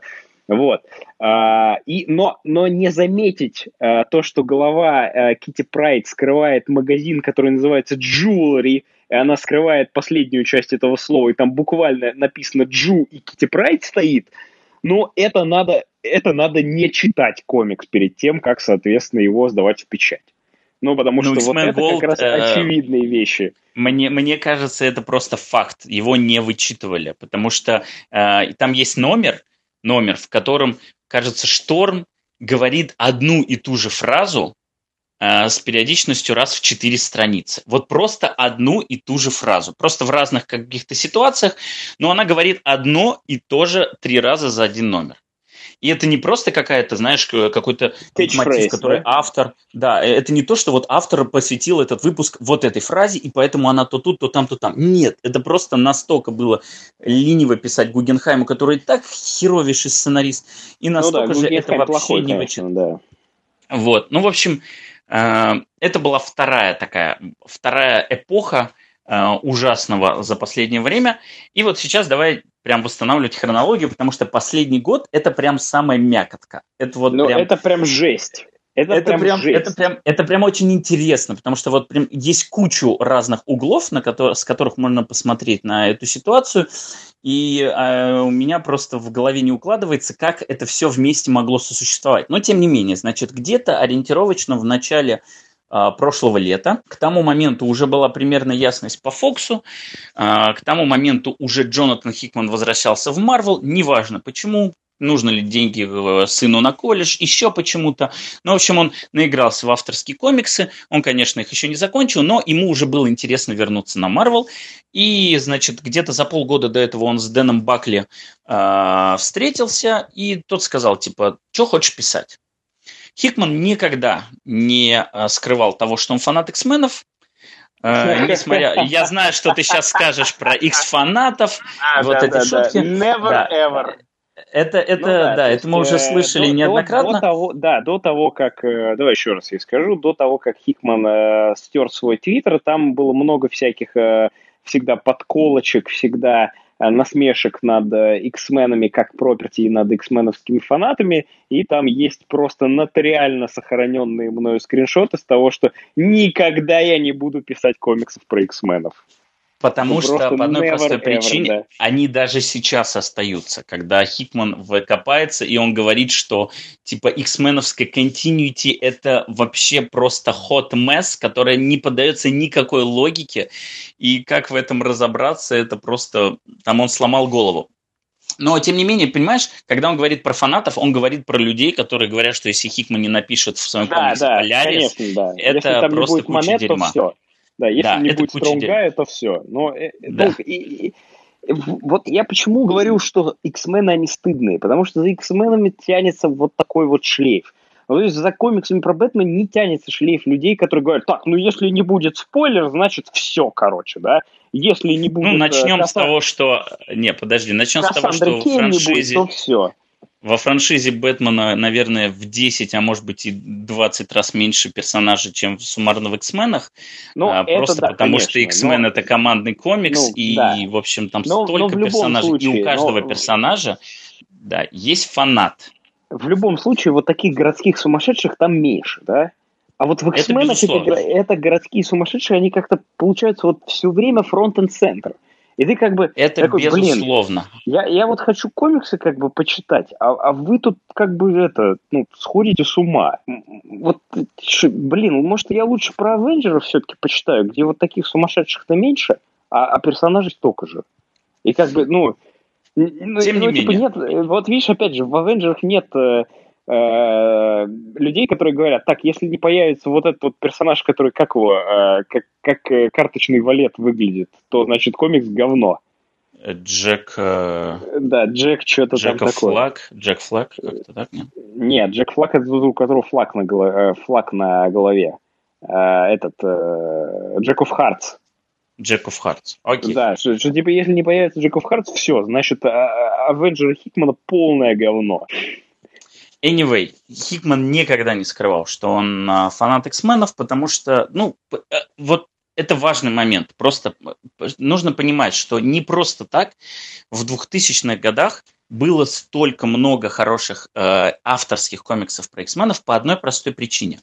Не, вот X-мены не найдется больше франшизы, которую хотел бы писать такое большое количество хороших сценаристов. Гиллен, Аарон, да даже тот же самый э, Fraction, э, даже если у него не получилось, там Моррисон, Уидон, это все не просто так, потому что все эти люди, они были взращены Анкони X-менами ну, Клэрмонта. Клэрмонту, конечно. Да, я это вот это поколение. Они все на этом росли, они все покупали этот комикс. Это был самый горячий комикс на протяжении там 10 лет. И, в общем, он взрастил, все вот сценаристы крутые, матерые, которые к какому-то моменту созревали, все рано или поздно хотели писать X-менов. Это важный момент. Я к тому, что наверняка ну, гешт, произойдет, закрыть. Я согласен, да. произойдет момент, когда эти сценаристы закончатся, а сценаристы, которые начали читать Моррисона, они еще не начнутся, потому что типа между X-менами Клэрмонта и Моррисона 10 лет. И вот те люди, которые в эти 10 лет начинали читать комиксы, они не будут хотеть писать про X-менов. Просто потому что в детстве хороших комиксов про X-менов у них было очень мало. Тем ну, не там менее, вообще было мало хороших комиксов. Я думаю, что нас ждет э, большая ревитализация. Вот когда дойдут те люди, которые были взращивались или э, сформировали свой вкус на Марвеле вот девятых, десятых, там, одиннадцатых годов, вот я думаю, что нас ждет тогда волна как бы прям э, нового чего-то интересного, ну, в рамках, естественно, супергеройского масштаба, да, то есть я не Ну, не, ну, по-хорошему нулевые, не, ну нулевые, Но, нулевые да. были прям... Вот, слушай, я забыл сказать, вот прям, да, я тебя еще раз прерву. Вот как ты думаешь, какой для меня комикс вообще про X-менов, это прям вот просто must-have, must-read, который сформировал для меня X-менов и продал мне X-менов настолько, что, э, ну, как бы я считаю себя любителем концепта X-менов. Вот как ты думаешь, что это за комикс? Именно про X-менов. Э, ну, как бы, блин, я сейчас буду давать подсказки, но, короче, комикс, Не, но в котором и... X-мены занимают центральную часть. Это комикс из двухтысячных Марвела. X-мены занимают центральную часть, но только не говори мне про House of M, я не буду говорить, потому что это... Нет, это Marvel 1602. Это Marvel 1602. Oh Ни God. один другой комикс настолько, oh настолько bare bones мне не, не объяснил, не показал, и oh не рассказал, что вот просто, да, вот, вот, вот. Я бы никогда в жизни это не угадал, это просто. Короче, Марвел не берущийся вопрос. Marvel 1602 это лучший комикс про X-менов для меня на всю жизнь вообще, да? Не есть, берущийся вот вопрос, я бы никогда это не угадал, это просто о май гад. Это комикс, в котором настолько вообще по полочкам для вот прям совсем для дурачков расписан этот концепт, и он настолько хорошо вплетен в общую канву истории, что, ну, для меня вот именно э, сюжетная линия, она там даже, она Б, наверное, там, да, все-таки про X-менов, она берет центральную просто сцену э, в этом комиксе для меня, да. охренительно там сделаны X-Men, просто. И, и, и, и, ну, и как бы к, к этому даже не придешь. Ну, то есть, ну, потому что New X-Men я прочитал гораздо раньше, чем Marvel 1602, и, ну, как бы, New X-Men очень классный, хороший комикс, отличный, да, просто один из моих самых любимых, да. Но вот лучший комикс про X-Men для меня это Marvel 1602. Окей. К вопросу о нашем бэкграунде и отношении к X-Men. Классно. Я к чему? Возвращаясь к тому, что Хикман – это тот человек, который взращивался на X-менах Клэрмонта, поэтому он всегда хотел их пописать. Поэтому, когда Дэн Бакли его спросил, типа, что ты хочешь писать? Он сказал, я хочу X-менов. Он говорит, окей, окей, давай предлагай. Соответственно, типа год назад, где-то там в начале лета 2018 года, Джонатан Хикман приходит на собрание, значит, сценаристов – и э, презентует свой пич. Э, значит, пич у него прям всеобъемлющий, огромный. В общем, как обычно у Джонатана Хикмана это происходит, с одной простой поправкой, что к этому моменту он еще более матерый автор, и в этот момент он понимает, что у него будут еще больше а, возможность управлять франшизой, чем у него было на «Фантастической четверке» и на «Мстителях». Потому что на «Мстителях» он был сценаристом двух флагманских серий, это факт, но тем не да, менее но у, него, него, у него не было... Его ивент и вообще его видение вселенной, оно просто как бы вылилось случайно по ходу а здесь ему дают конструировать прямо сразу. Типа полностью ты, ты решаешь, ты решаешь, ты говоришь, как все вот эти, кто вокруг тебя ходит, будут делать. Ты говоришь, какого персонажа использовать, какого не использовать. Uh, ну нет, подожди, не совсем так. Uh, в общем, история примерно такая. Хитман рассказал о своем, uh, о своей какой-то вот идее, о своем концепте, о том, как он перевернет мир мутантов. Вот переворачивание мира мутантов – это те самые две мини-серии, которые вот-вот начнутся, там, первая уже начнется в тот день, когда вы услышите этот подкаст. Соответственно, это серии, они их можно назвать, то есть это не совсем классическое начало раны, это не когда автор приходит и начинает свою серию, и вот у Моррисона это был первый арк из трех выпусков E for Extinction, здесь это вот какой-то такой глобальный uh, ground zero. То есть вот мы этими 12 выпусками все перевернем и сделаем просто вот новая страница. Вот теперь мир не просто моей серии, а мир всех мутантов, мир всех серий про X-менов, он будет вот таким вот. И более того, uh, не к тому моменту, когда он этот пич сделал, а по по впоследствии uh, Хитман рассказывал, что у него там есть какой-то гигантский гайдбук, в котором он прям рассказывает, какие правила в этом мире, э, какая там классификация мутантов, какие там, э, я не знаю, официальные источники происхождения там таких сил, сиких, X-гена. Вот вся мифология, она зафиксирована в этом гайдбуке, это новые правила, и если ты хочешь писать комиксы про X-менов после House of X и Power of Ten, ты открываешь этот гайдбук, и пока ты его весь не прочтешь, ты эти комиксы писать не будешь. Но вот это та самая как раз вот, э, типа, знаешь, франчайзи Code of Conduct, который нужно прочитать людям, которые открывают э, сеть э, ресторанов фастфуда, да? Да. Пока, да. Пока, ты, пока ты не прочтешь франшизную э, ну, книжку, огромный учебник, и пока ты не закажешь все материалы у компании, ты не сможешь. И это очень хорошо, и это очень круто. И вот это вот именно то, это очень, что... неста... это очень нестандартно, и это, это, это э, на самом деле прецедент. Я, это прям прецедент. Я абсолютно согласен, да. но это именно то, что мне не хватало в X-менах. Вот, то есть, вот как, блин, ребят, ну самый сильный бренд, один из самых сильных брендов ваш. Ну, какие-то стандарты качества должны быть. То есть не может быть такого, что вот опять же, да, у вас один комикс вот на таком уровне, а другой на таком. Вот оно, Мы... вот оно. И это очень круто. Я это приветствую контексте... просто всеми руками. Мне в этом контексте будет потом, не сейчас. Интересно вообще порассуждать по поводу того, не за этим ли будущее, что будет сценарист, а, АК шоураннер, АК редактор, который буквально будет задавать тон всему, и вот типа Окей. Но оно, оно понимаешь, ну, вот, оно вот. много, оно много раз так появлялось, но никогда не было настолько прямо выбито в камне, как это сделано сейчас. И, безусловно, Марвел и Хикман в этом деле пионеры, да.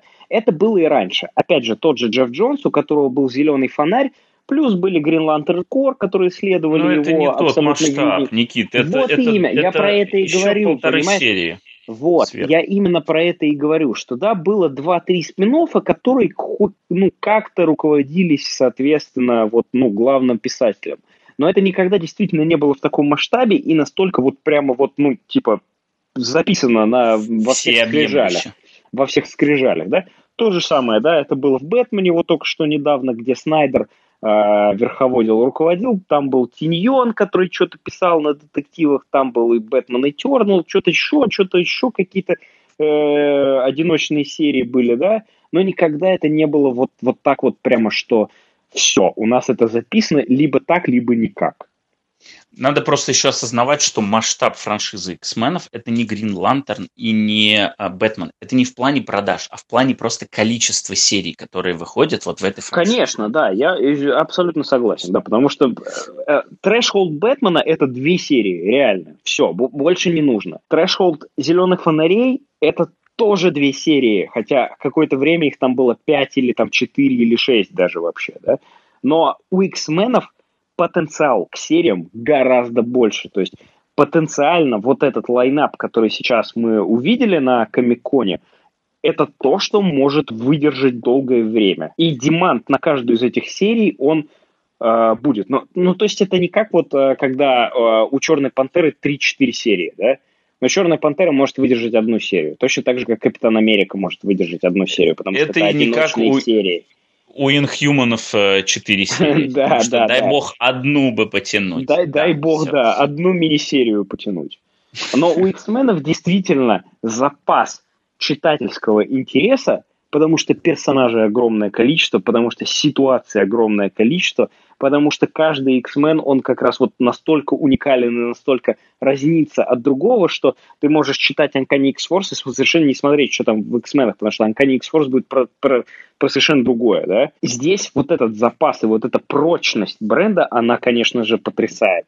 Такого нет нигде, действительно. Но есть один момент. Значит, мы продолжаем хронологию восстанавливать. Хикман всех впечатляет. Э, Джордан Дивайт, это нынешний редактор, говорит, что сначала, в общем, он конкретно испугался, но потом, осознав, короче, весь масштаб, осознав инновационность этих взглядов, он, в общем, на все это дело согласился. Все, кто там был на этом э, саммите, они там все время, ну, рассказывают, как они были впечатлены, бла-бла-бла. Есть только одно но. Икман сказал, для того, чтобы все это нормально подготовить, не нужно просить, чтобы я через два месяца начал читать, мне нужен год. Мне нужен год на то, чтобы я нормально сделал эти 12 выпусков. Нужен год, чтобы художники прыгнули выше своей головы и сделали просто work of their life на этих 12 выпусках. Мне нужен год, чтобы написать этот гайдбук.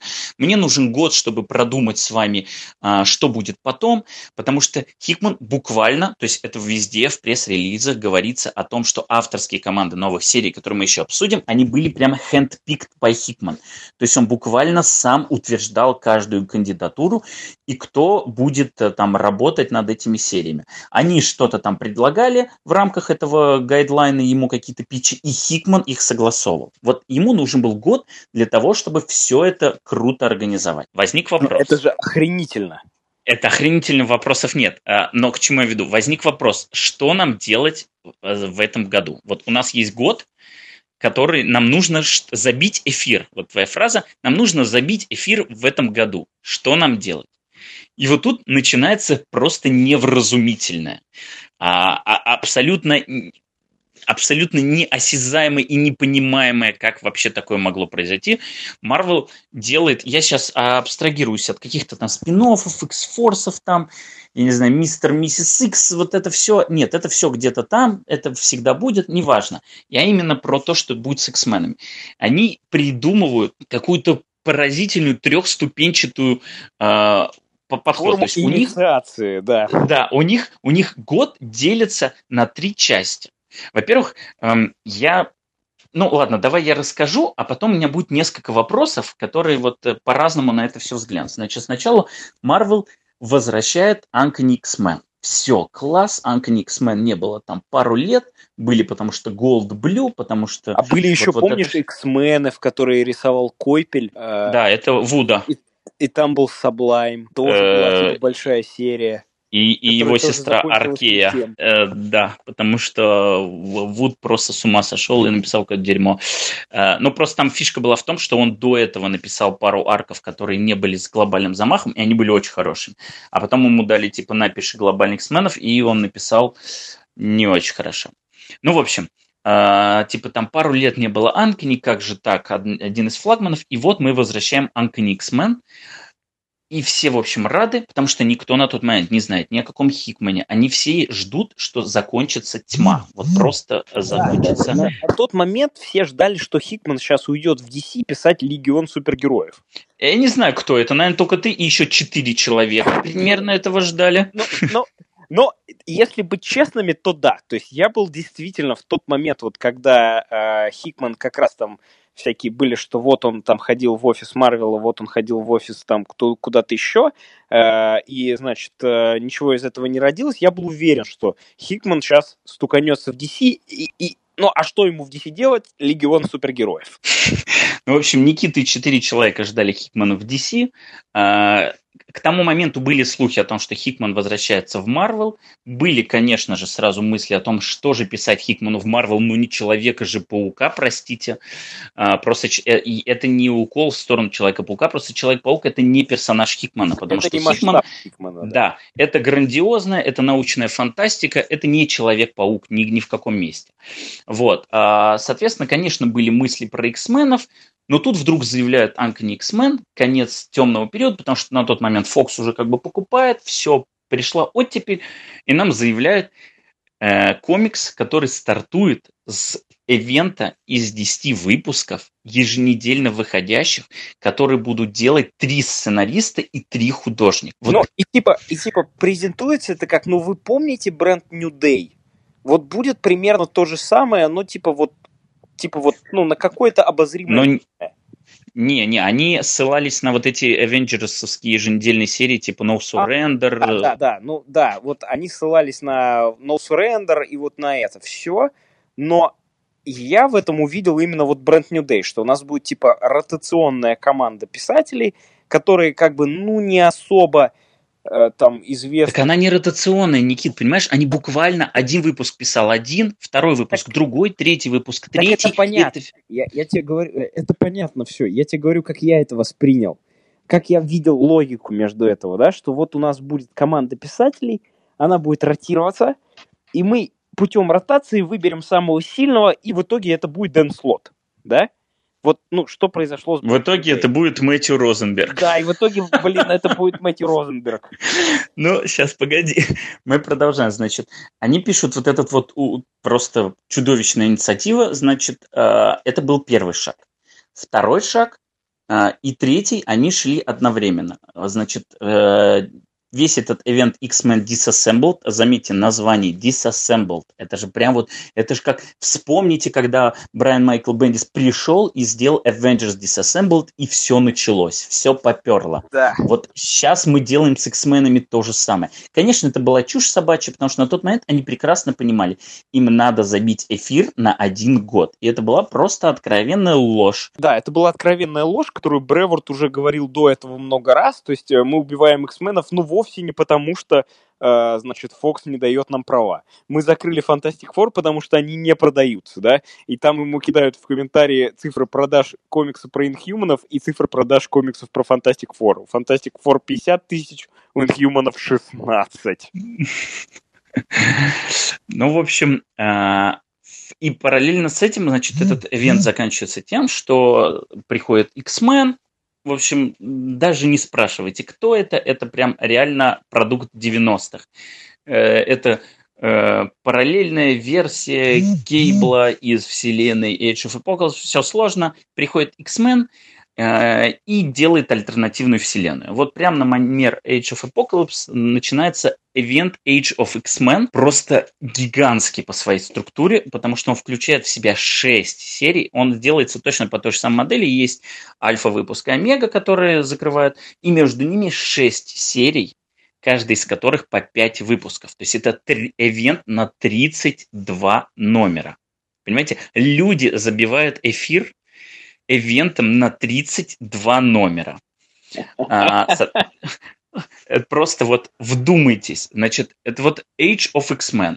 А э, параллельно это знаешь, с, этим... с чем можно сравнить? Это вот примерно можно сравнить с тем моментом в 15-16 год, когда э, DC переезжала из э, одного офиса в другой.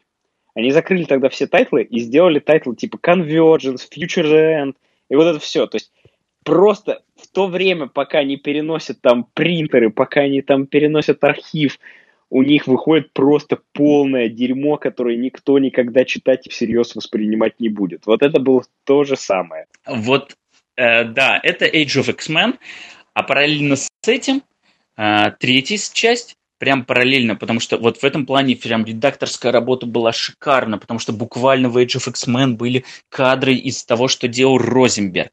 Розенберг ссылался на Age of X-Men, и даже последние выпуски и Розенберга, и Age of X-Men вышли в один день, и они прям в концовке схлопнулись. В общем, параллельно с этим Розенберг пишет Last X-Men Story. Вот он ее сразу буквально так пичет. Last X-Men Story. Типа перед тем, как придет Хитман и откроет новую страницу, Розенберг пишет историю про то, как X-мены решают раз и навсегда покончить со своими врагами. Враги тоже решают с ними покончить. В общем, все там друг с другом поканчивают. И список э, Список жертв, жертв, да, список жертв. Да, вот список слышал, жертв. Там он, он типа двойные числа какие-то. Да, список жертв, ну там, ну, ну типа, на десятки типа идет. Да, да, ну там просто есть такой момент, как знаешь, буквально Типа, вот мародеры. Так раз пфф, на одной странице убили всех мародеров. А есть еще, знаешь, блин, были такие персонажи, ты их, может быть, если ты смотрел мультик, ты, может, только оттуда их знать. Это Nesty Boys. Это были такие у одна из банд Синистера, которого вот он там из четырех персонажей. Буквально там есть сцена, где они прилетают, а эти же Nesty Boys уже мертвы. Они такие, блин, кто же их убил? Типа такой, я не знаю. Но тут же просто. Но тут же появляется это, в общем, я про это отдельно хочу поговорить, но просто в целом вот три шага. Раз, два, три.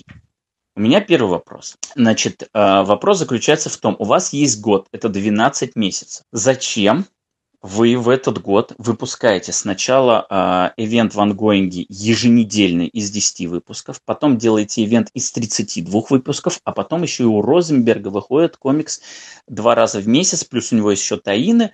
Короче, э, суммарно 22 выпуска, ануал 23, 3 выпуска Realm Age, о, это, это War of Realm, 26, еще 32. Вы за один год выпускаете 58 комиксов про X-менов – чтобы забить эфир. Это вообще адекватно? Ну, типа, может быть, э, давайте сделаем так хреново, чтобы уже все э, ждали Хикмана. Ну, я, ну, я просто... Я, я, я, я тоже логику не понимаю, на самом деле. То есть, ну, я могу, я, смотри, я... смотри, у меня есть такое предположение. Значит, они знали, что у Хикман, когда начнет делать, значит, в течение трех месяцев будет выходить только два комикса про X-менов. Это очень мало, потому что у них там есть условный план, еженедельно, ежемесячно. Мало, да. Да, ежемесячно про X-Men должно выходить там минимум 6 комиксов. Соответственно, вот у нас 3 месяца будет выходить только 2. Соответственно, мы как минимум не досчитываемся 12, по-хорошему 20. Поэтому мы должны за этот год это все дело компенсировать.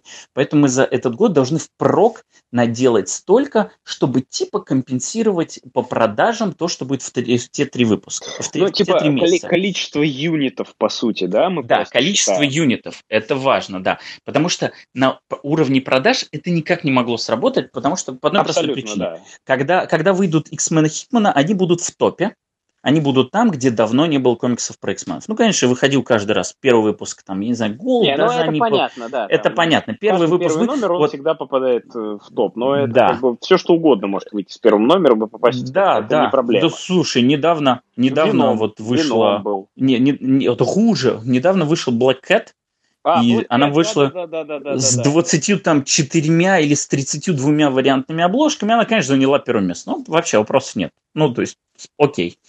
Окей. А, но, тем не менее, Хикман будет выходить 12 недель. Комикс будет в топе практически гарантированно, учитывая, какая у него сейчас маркетинговая Нет, поддержка. Здесь, здесь абсолютно бесспорно Powers of X и House of X будут просто, ну, победят вообще все. Powers of Ten.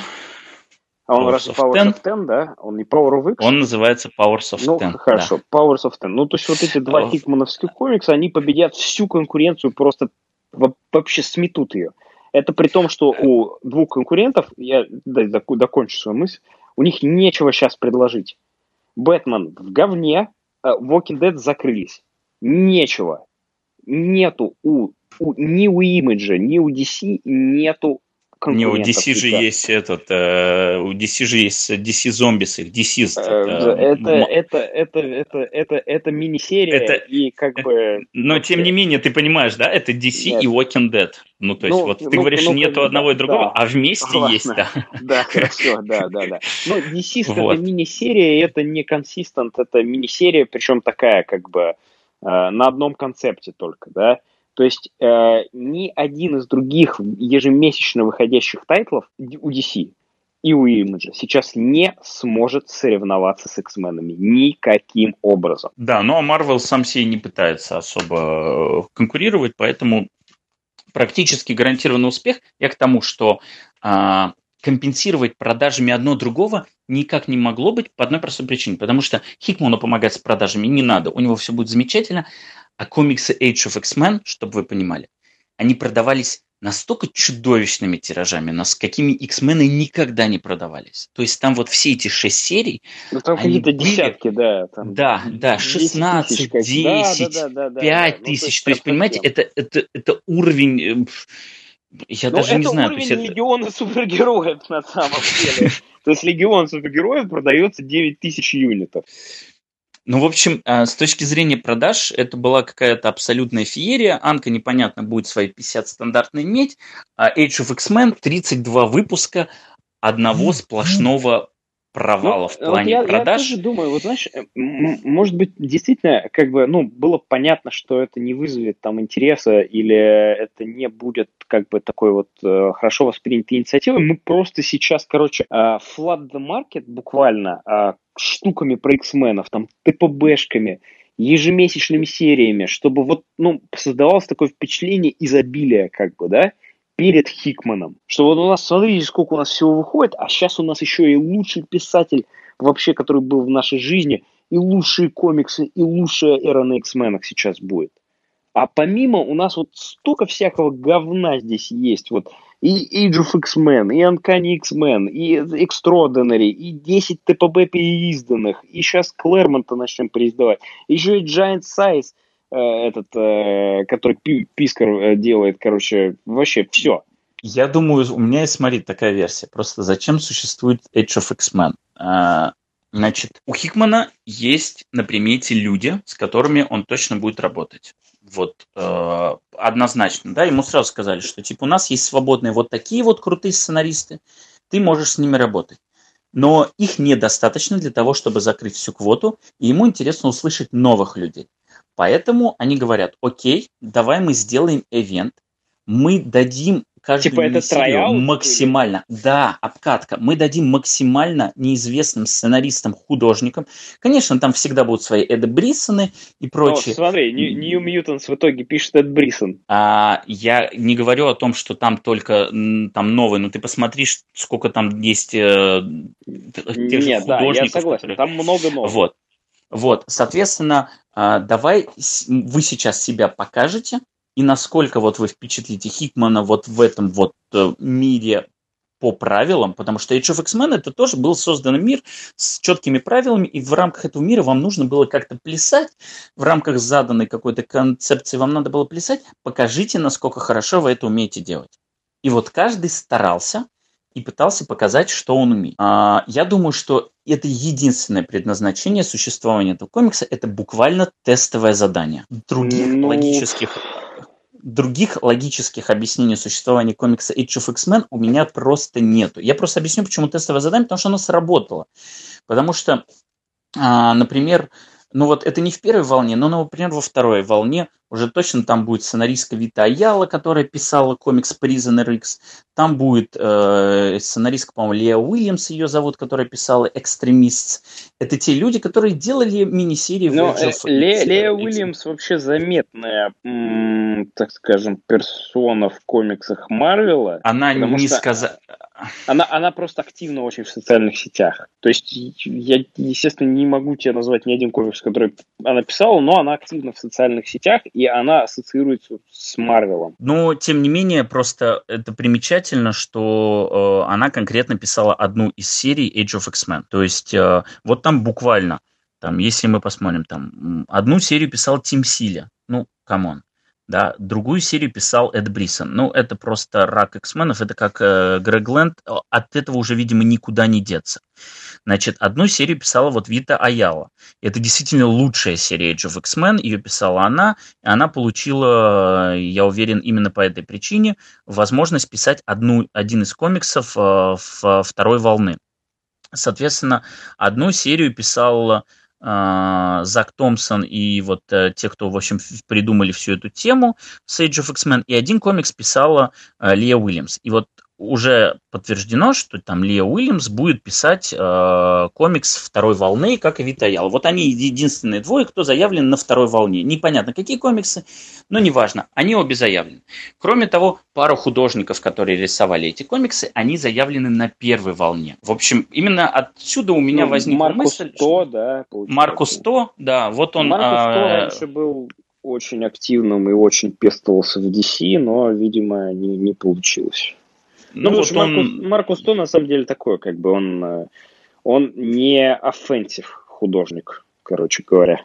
Не, Маркус То отлично вписывается в современный марвелский house style вообще. Без просто. проблем, он да, абсолютно. Вообще отлично, органично. Такой а учитывая, что комиксы, да, а учитывая, что комиксы про X-менов будут задавать два лучших художника текущего марвеловского хаус-стайла, которые вот я, я бы не стал говорить, что они лучшие художники, но по тем превью-страницам, которые мы выглядели, видно, что они прыгнули выше своей головы. Они, и... они расстарались там просто вообще в край. Силва просто да. лучшую работу в своей жизни. Я не думаю, что у него да. будет лучше нарисованный комикс, чем вот сейчас. А, абсолютно точно, и это вот абсолютно это максимум текущего марвеловского house style 'а, вот прям в его лучших проявлениях. Соответственно, он задается в этой серии, и неудивительно, что художники, которые будут потом рисовать, они будут потом этому соответствовать. И вот Маркус 100 идеально в это дело все ложится, прям вот прям по, по гайдбуку. Ну, единственное, конечно, что там прям вот совсем плохо, и какую серию как мне кажется. Не, не, подожди, мы это мы еще, ну, мы это давай, еще да, обсудим. Хорошо, хорошо, да. давай.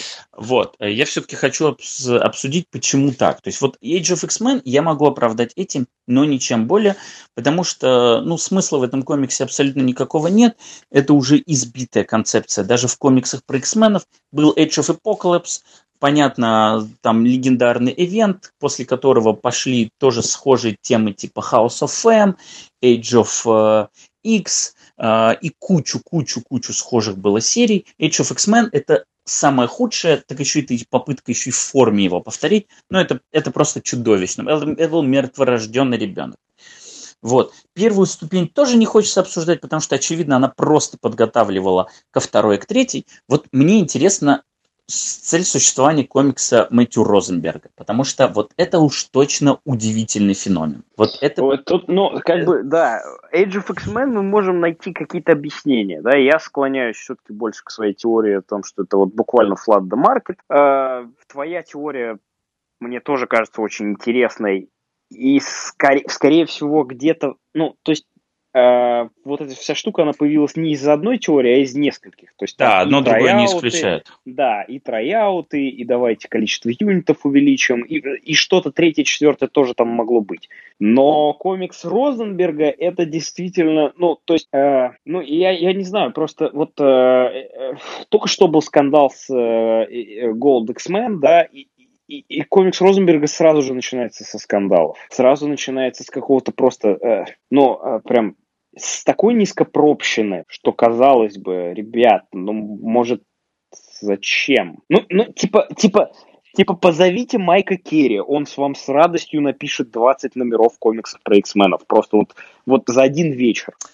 А, смотрите, какой момент. Вот просто как выглядит на самом деле комикс Мэтью Розенберга. Этот комикс позиционирует как Last X-Men Story. И когда ты начинаешь его читать, ты действительно видишь в нем комикс формата X-Men The End. Да, есть такой комикс Клэрмонта, но есть, э, я сейчас абстрагирую, есть просто такая концепция, да, последняя история про героев. Это типа Old Man Logan, там еще какая-то вот X-Men The End когда X-мены проиграли, когда вот у них есть последняя возможность со всеми поквитаться, и вот сейчас, и поэтому никого не жалко, просто потому что это вне континуити, можно выжигать пачками, и вообще никто даже слезу не пустит. Ну да, вот, это была вот, целая инициатива такая в 2000-х The End, которая да, называлась, там и да. был Вольверин The End, там был Панич да. The End, и чего только не было. Вот, соответственно, комикс Мэтью Розенберга – это X-Men The End, а, только почему-то написанный в ангоинге, а не вынесенный не какой-то Elseworld там и прочее. И, в принципе, он до последних страниц пишется как X-Men The End, потому что буквально в самом конце а, там они находят типа решение проблемы. Эмма Фрост с помощью там бла-бла-бла-бла. Она, Она делает с помощью, так, что... короче, э, своих телепатических способностей делает так, что все люди не знают ничего про мутантов, забывают, да. что мутанты когда-либо были, и вообще просто, ну, что, типа, все, мутантов вообще никогда не было. То есть она, э, ну, она, она, короче, играет в Супербоя Прайма только, типа, телепатии. То есть она стирает всех из э, существования, но как, даже не так, не Супербой Прайма. Она делает э, этот э, One Moment in Time и этот, э, как он, ОМД э, для Человека-паука. Только она делает то же самое для X-менов. То есть она стирает, стирает все, то есть как в Человеке-пауке произошло, э, значит, собрались э, Мефисто, Айрон Мэн и Доктор Стрэндж и стерли у всех из головы то, что Человек-паук открыл свою секретную identity во время гражданской войны. Вот. Соответственно, здесь в конце Эмма Фрост делает точно так же, только для всего вообще, ну, типа для всех X-менов каких... И для всех мутантов даже не X-менов, для всех мутантов. И эта концовка действительно выглядит как последняя история про X-менов, потому что вроде как все, мы нашли решение проблемы. Раз никто не знает о существовании мутантов, значит не может быть конфликтов по этому поводу, значит на них никто не будет охотиться, и все, мы закрыли этот вопрос. Поэтому как Макси серии X-Men The End этот комикс мог бы работать. Он не был бы хорошим, он мог бы работать именно концептуально. Но в чем дело? На самых последних страницах самого последнего выпуска а, этот комикс синхронизируется с Age of X-Men, который заканчивается, и в финальной битве, когда X-мены проигрывают, внезапно приходит подкрепление в виде сотен персонажей, которые были заперты в этой Pocket Universe, созданный X-меном, и X-мены все возвращаются, и все а, побеждают, и в конечном итоге, когда они спрашивают, типа, а что происходит, и те говорят, что Эмма Фрост сделала это, они все принимают решение, что вообще-то нам не надо стыдиться, кто мы есть, и давайте мы это отменим. То есть они буквально в конце отменяют ее мы, решение. Мы, мы всегда были, мы всегда воевали, да. Да, мы всегда воевали, и мы типа готовы. И в конце снова, значит, весь мир узнает, вспоминает, оказывается, что X-мены здесь, бла-бла-бла. А, и, ну, в общем, есть, это никакая уже не last story. Помнишь, помнишь вот эту вот Гиллиновскую концовку, что типа hunted, feared and despised, типа what's changed, когда вот э, Перальта, по-моему, или э, рисует вот этот вот splash page, где, соответственно, э, Магнето и Эмма Фрост спасают... Не Магнето, а Мэджик. Магнето и Мэджик. Вальта. Э, спас... Вальта. Да, Вальта, да, Габриэль Вальта, да. Э, где Магнето и Мэджик э, спасают, э, значит, э, Циклопа из тюрьмы, и там Циклоп говорит вот эту речь на splash page 'е, что hunted, feared, despised, what's changed. И это, блин, это был такой прям классный hook к началу значит, э, revolutionary активиста э, Циклопа, это было прям супер классно. И я вот думаю, блядь, ну Розенберг точно же хотел вот это воспроизвести.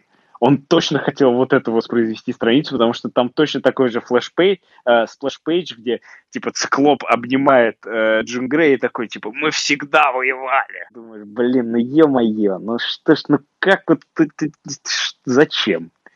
То есть э, просто получается удивительная штука. То есть а, у нас есть концептуально мини-серия про конец Вселенной, конкретно вот X-менов, но она запихнута в ongoing, и последними там тремя страницами отменяется вообще полностью. То есть отменяется весь месседж, зачем это все было сделано.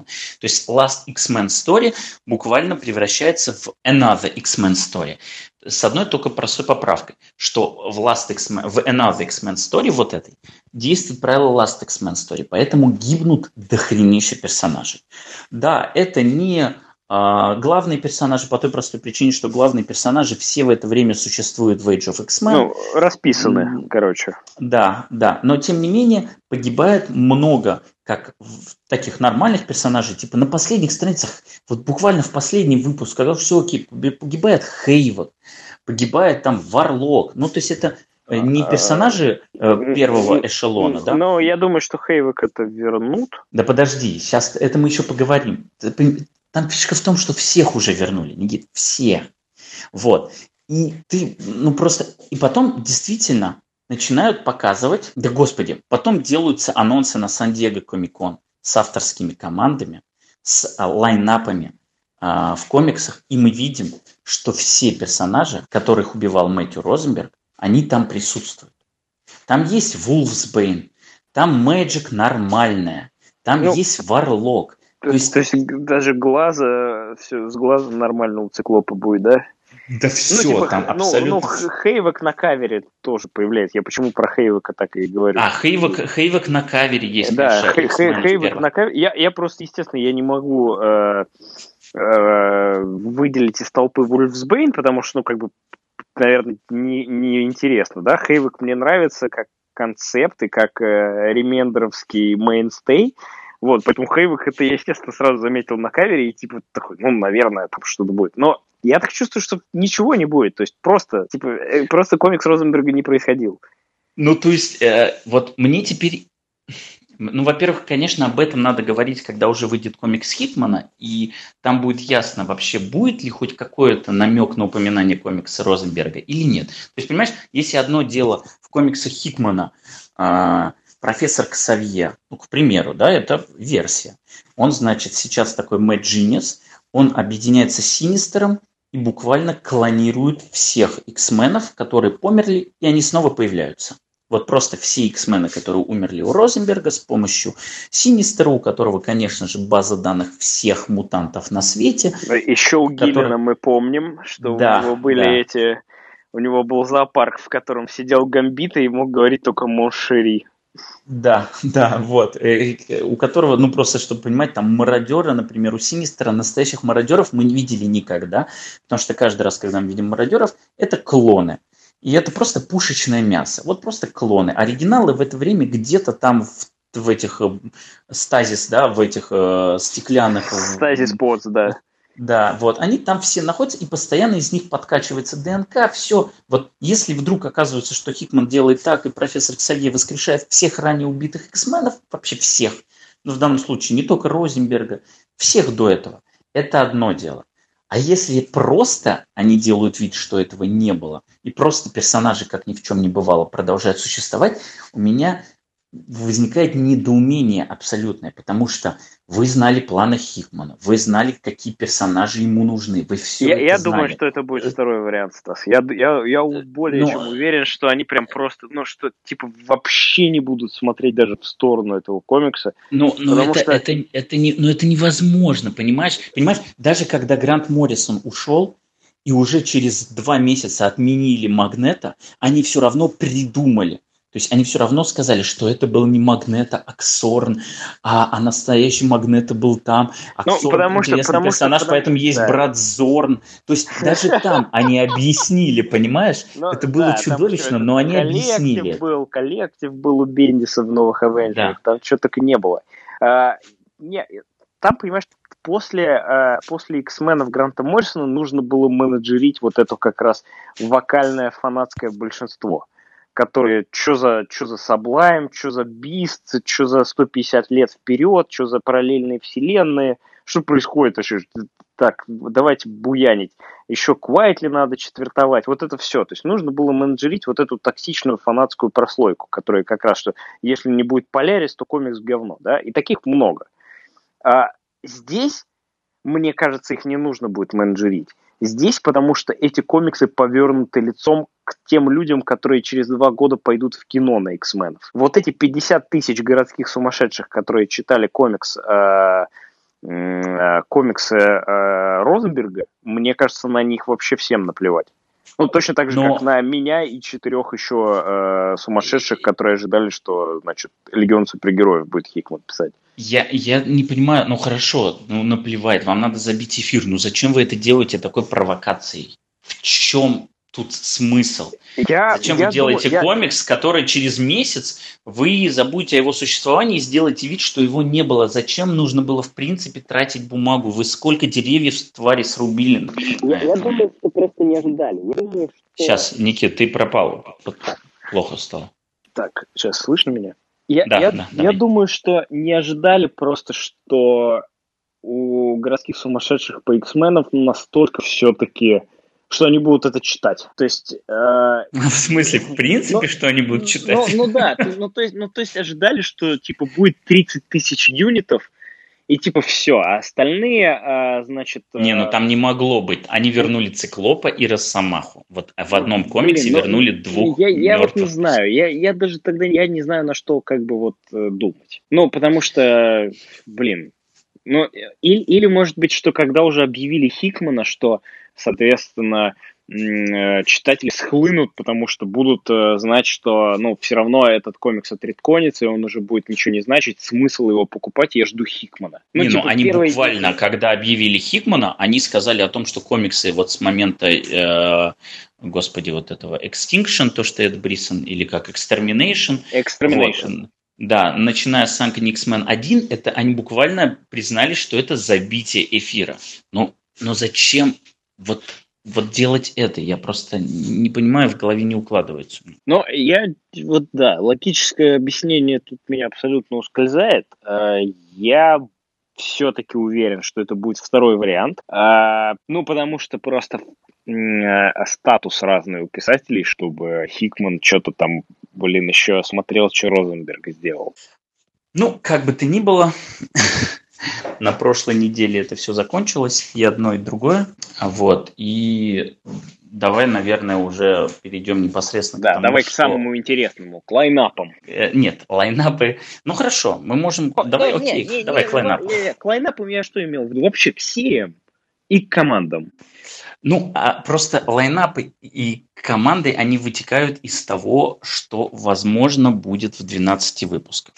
То есть, смотри, тут получилась интересная да, сама по себе да. история. Сама по себе интересная история. Они говорят о том, что мы сейчас вам будем делать в течение трех месяцев какую-то революционную штуку. Она прям такая революционная. Они очень классно держали все секреты. То есть э, ни, ни, одно, то, что... ни одной утечки. Ни одной утечки да, вообще. Я удивлен. Да. да. А, вообще, я давайте сделаем небольшое отступление то, как э, Marvel хайпит этот комикс, я такого не видел никогда в своей это жизни. Прецедент. Ни с одной это, серии. Это прецедент, да. абсолютно. Это абсолютно сумасшедшее. На YouTube они запустили серию документалок о том, что X-Men Seminal Moments, то есть типа важные события в жизни X-менов по 10 минут, там про Giant Size, про New X-Men Morrison, Age of Apocalypse, и везде с посылом, что вот House of X Power of Ten, Next Seminal Moment в, в Твиттере все сценаристы, кто хоть как-то да, работает в Марвеле, все абсолютно. просто в унисон. Джим Зап, э, Здарский, Дауган, Кисада. Все просто Аарон, Аарон, Кисада, да, Кисаде дали прочитать, короче, черновой вариант, он там просто все в унисон говорят, что это ну, то есть, самое... Да, все маркетинговые возможности, которые есть у паблишинг дивизиона Марвела, они задействованы и даже больше, потому что бабки на билборды на Таймс-сквер, ну, точно Дисней дает. Да. И, в общем, это, это поразительно, потому что даже когда «Мстители» собирали по полтора миллиарда и прочие заявлялись новые комиксы про «Мстители. Человек-паука», Такого не было, да. ничего подобного. Вообще не было, да. Ну, то есть даже когда вот, Питер а... Паркер возвращался после Superior Spider-Man, минимальная маркетинговая кампания. Смотрите, у нас есть вариантные обложки от Маркоса Мартина. Вот, ну и все, в принципе, наверное. И при этом, и при всем при том, что они очень много так все говорили, хайпили, хайпили, при этом не было действительно никаких утечек. То есть вот Что превью... удивительно абсолютно. Да, превью все прям строго там четыре странички. Да, с, у нас есть обложки уже всех шести выпусков. Э, Не, у, у, нас е, у нас есть там как бы фотки, которые сделаны с конов, когда там тоже каким-то критикам и писателям давали, и там есть панелька, где типа э, Рид Ричардс разговаривает с циклопом, да, есть панель. Это, это, есть, это есть в бесплатном превью. Да, да, да, да, да, да, да. Вот. То есть вот, вот это все есть, но каких-то прямо substantial leaks, да, которые там а, объясняют или рассказывают, их нет вообще. И это, это при том, что это при том, что этот комикс сдали некоторым хорошим ритейлерам, которые тоже у себя в твиттерах начинали говорить о том, что это бомба, я закажу там, я не знаю, 20 тысяч копий, и типа fellow retailers do not fear, pre-order as much as you can, просто типа next big thing, и все, вы на этом заработаете кучу денег, типа мы гарантируем. Не я, никаких... я, я думаю, что здесь ритейлеров прямо handpicked. Прямо вот. Прямо ну, конечно, не, ну, конечно. Выбирали. Слушай, но у них э, слишком большие риски, конечно. Это те ритейлеры, которые прям вот если есть утечка, ты сразу да. можешь прям буквально да, увидеть, откуда она. Сто процентов aligned, которые, ну, прям вот вообще. Вот, и при всем при этом Сан-Диего Комикон выходит за три дня до выпуска первого выпуска, и на этом Сан-Диего Комикон, на самом главном конвенте года, им нужно заявить первую волну. Там важно понимать, э, Хикман четко говорит, у меня есть план на несколько лет вперед. То есть, типа, не на год, не на два, а на 5, 10. Ну, то есть, 10 он не говорил, ну, ну, типа, ну, на, на ну 5 понятно. лет. Обычно 5-6, да. да. Да, на 5-6 лет. И этот план, он четко, э, у него есть э, этапы. Вот, значит, у нас будет волна 1, волна 2, волна 3. Мы не знаем, как структурно. Возможно, это будет типа сейчас вот 12 выпусков, потом будет волна 1. По волне 1 будет какой-то промежуточный ивент, волна 2, промежуточный ивент. Не исключено, но тем не менее мы знаем, что существует волна 1. Она называется Dawn of X, то есть рассвет X. А, соответственно, уже точно есть вторая волна, над ней уже активно работают. В общем, все круто. На Сан-Диего Комикон они объявляют первую волну. И то есть сам Хикман говорит, я был против того, чтобы объявляли, потому что получается странно, да, мы очень старались, чтобы ничего не утекло, чтобы никто ничего не узнал, чтобы максимально свежий, но при этом мы сразу же заявляем, какие серии будут после. Более того, мы показываем лайнапы, у них даже есть какие-то анонсы, то есть солиситы есть, которые говорят, что, как и где. Он был против, но, в общем, редактура его прогнула и сделала эти анонсы. Ну, все-таки обложки на обложках минимально понятно, что, ну, то есть... Нет, там есть, нет, там есть солиситы. Ну, нет, есть, э... да, в солиситах описано, но много, многие люди, они солиситы не читают, смотрят только обложки. И ну, типа, ну, лайнап X-менов не может быть только семья Саммерсов и буквально My Wife's Boyfriend. Э, My Wife's Boyfriend. Да, хорошо. Но лайнап X-менов э, это отдельно, просто если мы будем проходить. По X-менам они сказали, что все X-мены, которые есть, они будут в комиксе Хикмана, просто от арка к арку э, будут разные. То есть now everyone is X-Men. У них буквально... Э, там вообще как панель проходила. Э, они говорили, у нас комикс э, мародера. Его пишет Джерри Даган. А, теперь вам надо угадать, кто будет в этой команде. И у них, значит, на огромном экране 150 X-менов. Нужно из них люди гадали. Кити Прайд, молодец, короче, ее оттуда убирают, добавляют, и вот так, пока всех не угадают, лайнапы не объявлялись. Соответственно, собрался лайнап, мы показываем комикс, мародеры, у нас такой лайнап, там, Экскалибур, и начинается выбирать лайнап. А когда дело дошло до X-менов, все персонажи, которые вот есть на этой доске, все, которые присутствуют в других комиксах, они все будут в X-Men. То есть... That's pretty cool. Это... А? Pretty cool, though. Вот, э, ну да, конечно, на обложке кто-то должен быть, и там поджог в виде э, клан Саммерсов, э, Греев и, да, и My Wife's Boyfriend. Вот. Э, и тем не менее, все-таки в солиситах там вот проскальзывают какие-то штуки, они максимально обтекаемо все говорят, но тем не менее там проскальзывают какие-то штуки, о которых можно догадаться, что будет в конце, да, то есть там, в общем, фишка в том, что, видимо, судя по лайнапу, судя по присутствию в каждой команде, практически в каждой команде злодея, при том ну, прям таких от злодеев, от совсем ложков, типа Блэк Том Кэссиди или там Пайра, до, простите, Апокалипсиса в составе Экскалибура, то есть прям больших злодеев. Все намекает на то, что э, это будет действительно какая-то история про то, где в конце все мутанты объединятся. Вот прям все мутанты, синистеры, апокалипсисы, э, Эммы Фросты, все вообще, неважно как кто относится, они все в конце объединятся, и они все создадут какую-то вот глобальную мутантскую коммуну, которая будет не на нашей планете, очевидно, по там превью и прочее. Есть разные версии, это может быть на Луне, на Марсе хорошая теория подсказывает. Ты, кстати, читал теорию, что X-мены могут быть на Марсе? Нет? А, нет, я ее не читал, но это же старейшая вещь и старейшее желание, э, старейшее, так скажем, сплетня о том, что все, мы, короче, X-менов выкидываем в параллельную вселенную, они там только тусуются, как бы. Смотри, значит, э, про то, что X-менов отселят на другую планету, это был пич Рика Ремендера, э, который он сделал как раз после Secret Wars. Это должен был быть X-Heaven, это должен был быть чуть ли не спутник Юпитера или Сатурна, ну где-то там, короче, отдельный мир для мутантов. В общем, в итоге этот пич, я не знаю прям вот всю хронологию, потому что у него же в Uncanny Avengers было э, Arc Planet X, который буквально планета где-то там у Юпитера, спутник какой-то, на котором мутанты существовали. Вот. Но в итоге, короче, Ремендер разосрался, Ремендер ушел, и в итоге его планы переписались. Действительно был X-Haven, но у Лемира он уже был в Лимбо. Ой, не в Лимбо, а, да, в Лимбо, где э, Magik вот, существует. А Savage, буквально... Land они еще там тусовались. Ну, в общем, короче, э, концепция уже была тогда, но она не сработала, потому что Ремендеру серию не дали. Ремендер ушел из Марвела и до свидания. Значит, э, сейчас очень много намекает и по обложкам, и по типа бэкграунду, по э, удивительной флоре, то, что X-мены будут на Марсе.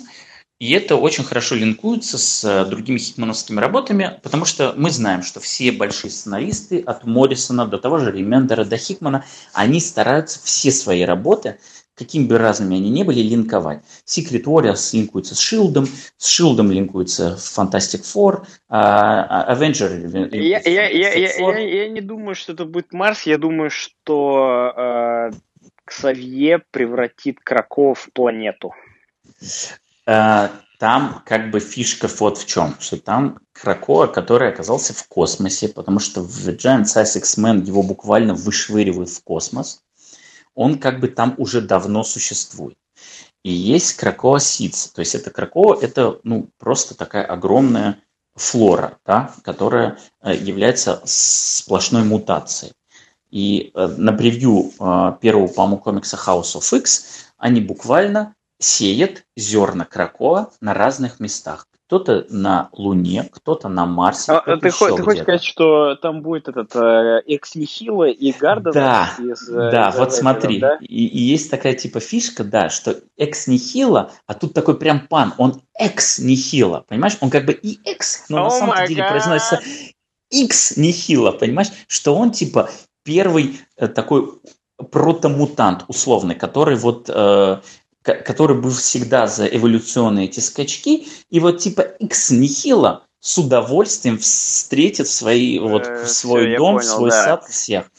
В общем, такая Но теория есть. Хорошо, да, она хорошо ложится, да, да, что это Экс Нихила из Авенджеров, который, вот, значит, бывший садовник этих, э, как они, Биондеров, и, значит, ну да, это хорошо.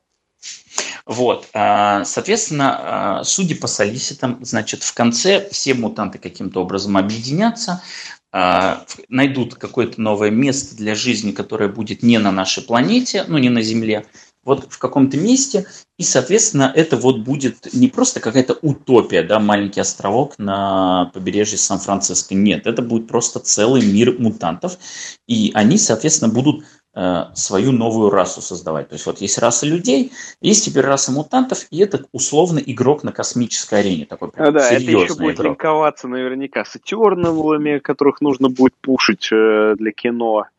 А это будет ну, линковаться не исключено. Опять, а это будет опять же линковаться вот с этими инструментами вселенных, про которые любят писать э, Хикман, да, там этот э, Starbrand и все прочее, да.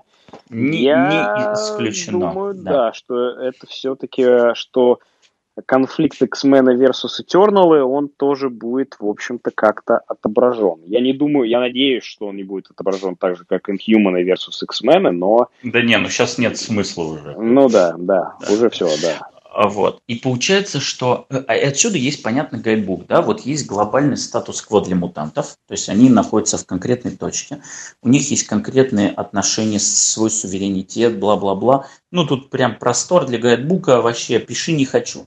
И, соответственно, э, соответственно, есть конкретные, как у любого государства, у него есть конкретные органы, конкретные, скажем так, э, институты, да, которые будут отвечать Институции, за да. вещи. Да, вот. И поэтому прям можно прочитать, что там, вот, допустим, э, X-Force, у них прям позиция, что это будет CIA. То есть вот это просто ЦРУ, которая будет теперь X-Force, он будет разделен на две части. Там будет, значит, э, команда, которая сидит в офисе, и это типа мысли аналитики, которые вот все просчитывают, и будет Field Team, э, там, соответственно, команда за мозги отвечает. Там Зверь, там будет это Sage, которая гениально считает работать с информацией Marvel Girl, а значит, Field Team – это Росомаха, Домино, Колоссус, вот в таком, то есть просто ударная сила. И вот, значит, это будет такая, X-Force – это будет спецслужба в новом мире мутантов. Значит, Экскалибур – это Силовики. Экскалибур, да, силовики. Экскалибур, ну, не просто силовики, а прям вот э, спецслужба. То есть не просто X полиция. Силовики. Да, X-силовики. Вот. Экскалибур – это уже будет исследовать э, территорию типа магии, а, ну это типа э, параллельных это, миров. Это, это истоки. Explorers, это Explorers, типа, да, получается? Ну, типа... Ну, ну типа... истоки, как бы. Ну, там как бы из солиситов настолько еще непонятно, но это вот у них будет конкретная сфера, которая завязана на магии и на взаимоотношении с, там, с мультивселенной. Вот как бы это будет там отряд, отвечающий за это. Э, соответственно, будут мародеры. Это вообще очень прикольно концептуально. Объясни мародеры. мне вообще, вот это что это такое? Потому ну, я, я не понял мародеров именно.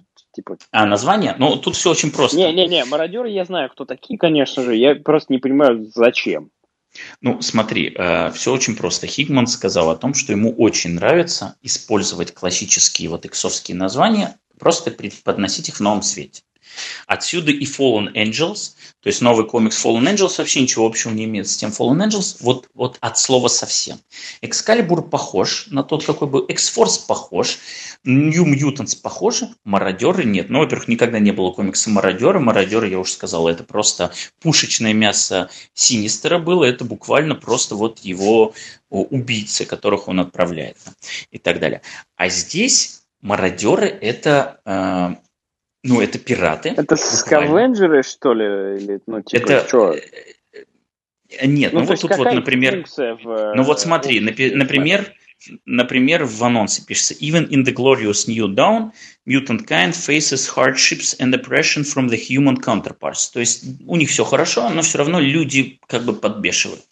Led by Captain Kate Pride and funded by Emma Frost and the Hellfire Trading Company – там мародеры Штормпайр, Бишоп Айсман sail the seas of the world to protect those hated and feared. То есть мародеры это вроде как такая первая сила, которая отбивает э, атаки людей, условно. Но при этом все это преподносится как супер пиратская серия.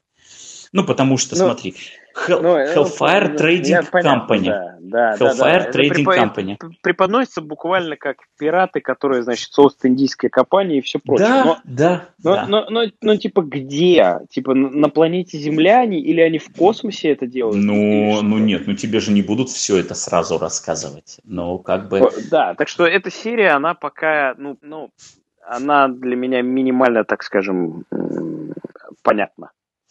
Она минимально понятна, это факт, она самая э, с новой концепции, э, хотя, например, тот же самый Fallen Angels тоже вообще не очень понятно, то есть... Э, ну, не, типа Fall, Fallen, Fallen, Angels... Fallen Angels мне как раз понятно. Fallen Angels это та самая серия, которая исчезнет э, первой, Безусловно. Это сто процентов. Ну, потому что там уже художник.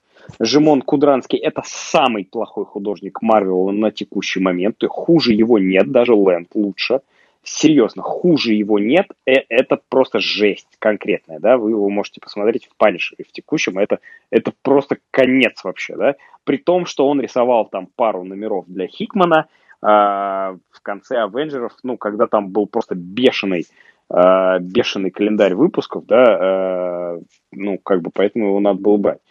Э, Fallen Angels для меня понятно, это те самые, типа, кого не пустили. Ну, типа, кто, в нов... кто для нового мира слишком, ну, типа, нет, хреновый. Нет, ну, неправда. Ну, во-первых, на ней изображен Кит Кейбл, который есть на первой обложке X-менов вместе с Summers Family. Это Окей, не те, да, кого не пустили. Это люди, которые, ну, во-первых, они все с э, какими-то identity problems, потому что там не Psylocke, а... Это очень, это очень заморочено, но там не Psylocke, а Кванон, простите. О oh my god. Это, это очень сложно объяснить. Ну, короче, существовала Псайлок, она была британкой. А потом в какой-то да. момент э, она произошли события. в азиатскую да. ниндзя. Ее, а вот это ее разум пересел... азиатская ниндзя. А это, это разум азиатской ниндзя, переселенный в оригинальное тело Псайлок. Это Кванон. То есть это God, God No, no. Да. We're, we're fucking stopping it. Закрывайте дверь через 10 номеров. No, we're not doing that. Не исключено, что через 6, ну, потому что она выглядит мертворожденной, ну, по крайней мере, вот сейчас. Тем не менее... я, я, я, я, честно тебе могу сказать, что мне очень нравится Кит Кейбл, и мне очень нравится его дизайн. И мне, ну, вообще, мне, в принципе, нравится Кейбл, и еще больше нравится Кит Кейбл. Я поэтому Extermination и читал. Вот. И я как бы очень хотел бы видеть Кит Кейбл в заметных ролях в э, ongoing. Ну, он есть, на, он есть на первой он есть на обложке, да, но первая что... обложка X-менов, она, она какая-то странная очень. Она очень странная. И, ну, ладно, короче, Fallen Angels, это, ну, тут еще и Брайан Хилл, тоже сценарист, в общем-то, без звезд с неба. Ну, короче, тут не за что зацепиться, буквально, не за что зацепиться. Здесь люди, которые являются клонами других, они являются реверс-версиями других, они являются молодыми версиями других. Это действительно какие-то fallen characters, да, вот, которые э, пытаются найти свое место в этом мире. Хотя X23 давно уже нашла, но, видимо, ее как-то вот надо будет повернуть, и вот, вот это такие персонажи. Это очень странная штука. Я вообще не понимаю, какой у нее перспектива. Тем более с такой обложки первой, которая была. В общем, пока это выглядит как мертворожденное дитя. Вот. А, если мы все-таки давай пройдемся, потому что там X-Force, его пишет Бенджамин Перси. Я знаю, что тебе нравится Wolverine Long Night. Да, да. Я, я считаю, что будет нормально. Но мне а очень ты читал нравится. его Green Lantern? Ой, Green Нет. Arrow. Нет, не читал и, и никогда читать не буду. Ну, а, понятно. Это, это новый, что ли, который вот с Отто Шмидтом, да? Да, да, это Бенджамин Перси пишет. Слушай, ну я про него слышал хорошие вещи, э, поэтому я просто на слово поверю, вот честно. Э, я не знаю пока, что ждать, потому что понятно, что Long Night это не комикс, написанный Бенджамин Перси, это комикс-адаптация ну, его подкаста. Да, новелизация, по сути. Да, поэтому ни в коем случае нельзя судить о качестве. Я, э... я думаю, что будет хорошо, потому что про Гринеру э, были хорошие отзывы, причем не от фанатов, а от обычных людей, что, что не было про комиксы э, про Гринеру со времен Кевина Смита, да, то есть очень и очень давно, да. Uh, угу ну, типа, я помню, что там были сентенции, что, значит, Гринеро возвращается к своей, значит, изначальной э, изначальной сущности левака, да, и все прочее, прочее, и причем это очень tastefully done, то есть это там не типа не Гэби Ривьера рассказывает нам про социально важные темы в 2018 году, это tastefully done. Вот, э, слышал хорошие вещи, проверять, естественно, не стал, потому что, ну, типа, кто в 2018 году читает комиксы про зеленую стрелу, точно не я. Вот, поэтому, э, ну, я, я положительно воспринимаю Бенджамина Перси, короче. Ну, в общем, у этой серии есть потенциал, хотя у нее пока очень странный лайнап, но то, как они объяснили, в принципе, это адекватно, но надо смотреть. В общем, эта серия на ней э, такой, скажем так, скорее плюс, чем минус, если вот именно на весах. То есть, если Fallen Angels это однозначно пока не за что зацепиться, в X-Force есть за что зацепиться. Экскалибур пишет Тини Ховард. Я, Я не знаю, нее... кто это. Да, я тоже не знаю, кто это. А, точнее, я ничего у нее не читал, вот, у Тини Ховард. А, но, судя по реакции, она пока, ну, как бы, пока хорошо. То есть, вот все, что она делает, у нее хорошая А что она делает такой восход... Ну, очень Слушай, а, ну, типа, имидж или там марвеловские какие-то серии. Нет, у нее есть Марвел, у нее, у нее есть марвеловские серии, вот, но, блин, у нее есть проект на этом, как его, э, в импринте э, Black Crown, Eternauts, по-моему, так он называется, или Ethernauts, как-то так. Но это вот э, проект этой Шелли Бонд. Вот у нее есть там серия. У нее на Marvel есть комикс Death Head. То есть э, это вот тот самый британский. Это тот который, самый британский робот. Да, которого очень любит Киран Гиллин и которого добавлял везде. Ну, как, вот. ну, британцы просто любят все британское. Они да. цепляются именно за свое. Вот что у них было в Marvel UK, то они и тащат себе. Она, она э, пишет, э, соответственно, нового Таноса, который вот с этого года выходит, она ага. его пишет. Ну, пока очень сложно дать какие-то вообще комментарии, и ну, нужно я... посмотреть, действительно. Да, То есть Excalibur можно открыть, посмотреть, потому что а, как бы а, по одному упоминанию имени Шелли Бонд невозможно понять, какой тусовке она принадлежит и какие комиксы она пишет, да. Тем более, что ей дали новый комикс про Таноса, это вообще ни о чем не говорит. Ну, смотри, насколько я знаю, э, она ну ладно, короче, это будем смотреть по факту, но тем не менее у Экскалибура супер, ну, я не могу этого не сказать, супер интригующий лайнап. И не потому, что там Роук и Гамбит, а, а потому что там, во-первых, Бетти Брэдок снова капитан Британия. Это ну, последний раз было на секундочку у Алана Мура. А, хотя и у Ремендера был небольшой такой, в общем, как это, отсылка как раз ко временам да, да, да. Ну, я, я согласен, что обложка Экскалибура из всех представленных, она выглядит интереснее всего. И, ну, Там, для черт меня, возьми, апокалипсис. То есть, для, вот, меня, э, конечно апокалипсиса же... никогда не было в X-Men. Но а, она просто, она выглядит, а, она выглядит а, профессиональнее всего. Она выглядит действительно как первая обложка первого номера. Потому что обложка X-Force выглядит как э, э, пинап э, Дастина Уивера, честно говоря. Ну, то есть обложка X-Force чудовищная на самом деле. Она выглядит Абсолютно. Реально, она выглядит реально как то, что Дастин Уивер нарисовал вот в перерывах от э, рисования пинапов на продажу. И я рисования... увидел обложку X-Force, и я подумал, что это Билетан. Ну, ну, блин, она выглядит как пинап, незаконченный пинап Дастина Уивера, да, вот то, что он рисует в промежутках от Паклиса и пинапов, которые на продажу. Я очень люблю пинапы Дастина Уивера, я их много сохраняю к себе на компьютер. Вот она выглядит как пинап, абсолютно. Она, она не выглядит законченной. Вот обложка Махмуда Асрара выглядит очень профессионально и очень хорошо. Она выглядит так, как первая обложка первого номера. Ну вот э, она хорошо, но лучше всего выглядит обложка комиксу «Мародеры», который рисовал Доттерман. Вот, ну, э, просто, у... опять же, мародеры для меня настолько непонятный комикс, что я как бы, ну, блин, я не знаю, что с ним делать пока. Я мародеров, наверное, больше всего жду, просто потому что Джерри Даган э, для меня еще ничего плохого не сделал. То есть я не читал плохих комиксов Джерри Дагана, я уверен, что они существуют, но тем не менее, э, тут еще смотри, какой важный момент. Хикмана спросили после анонсов, типа, ну, как бы, ваши отношения, конечно, он сказал, что все офигенно. Он сказал, вы можете выделить одну не свою серию, которую вы особенно рекомендуете. Но он сказал, это он выделил Дагановскую, да? Да, это по одной простой причине, потому что из всех авторов этих серий Джерри Даган был единственный, кто присутствовал на том самом саммите, на котором он сделал свой пич, и он был с самого начала. Он дольше всего работал над своей серией, Но, ну, он дольше всего впитывал это... идеи Хикмана, вот. И, соответственно, в отличие от остальных, которые работают типа с зимы, Джерри Даган работал с прошлого лета и больше всего погружен во всю хикмановскую вот эту катавасию. Ну, короче, да, потенциально это самое близкое к э, главному тайтлу серия. Ну, окей. Да, да. А, соответственно, что еще есть? Есть еще э, комикс, э, так, Excalibur Fallen Angels. Есть еще комикс New Mutants. Вот. New Mutants для Хикмана важны.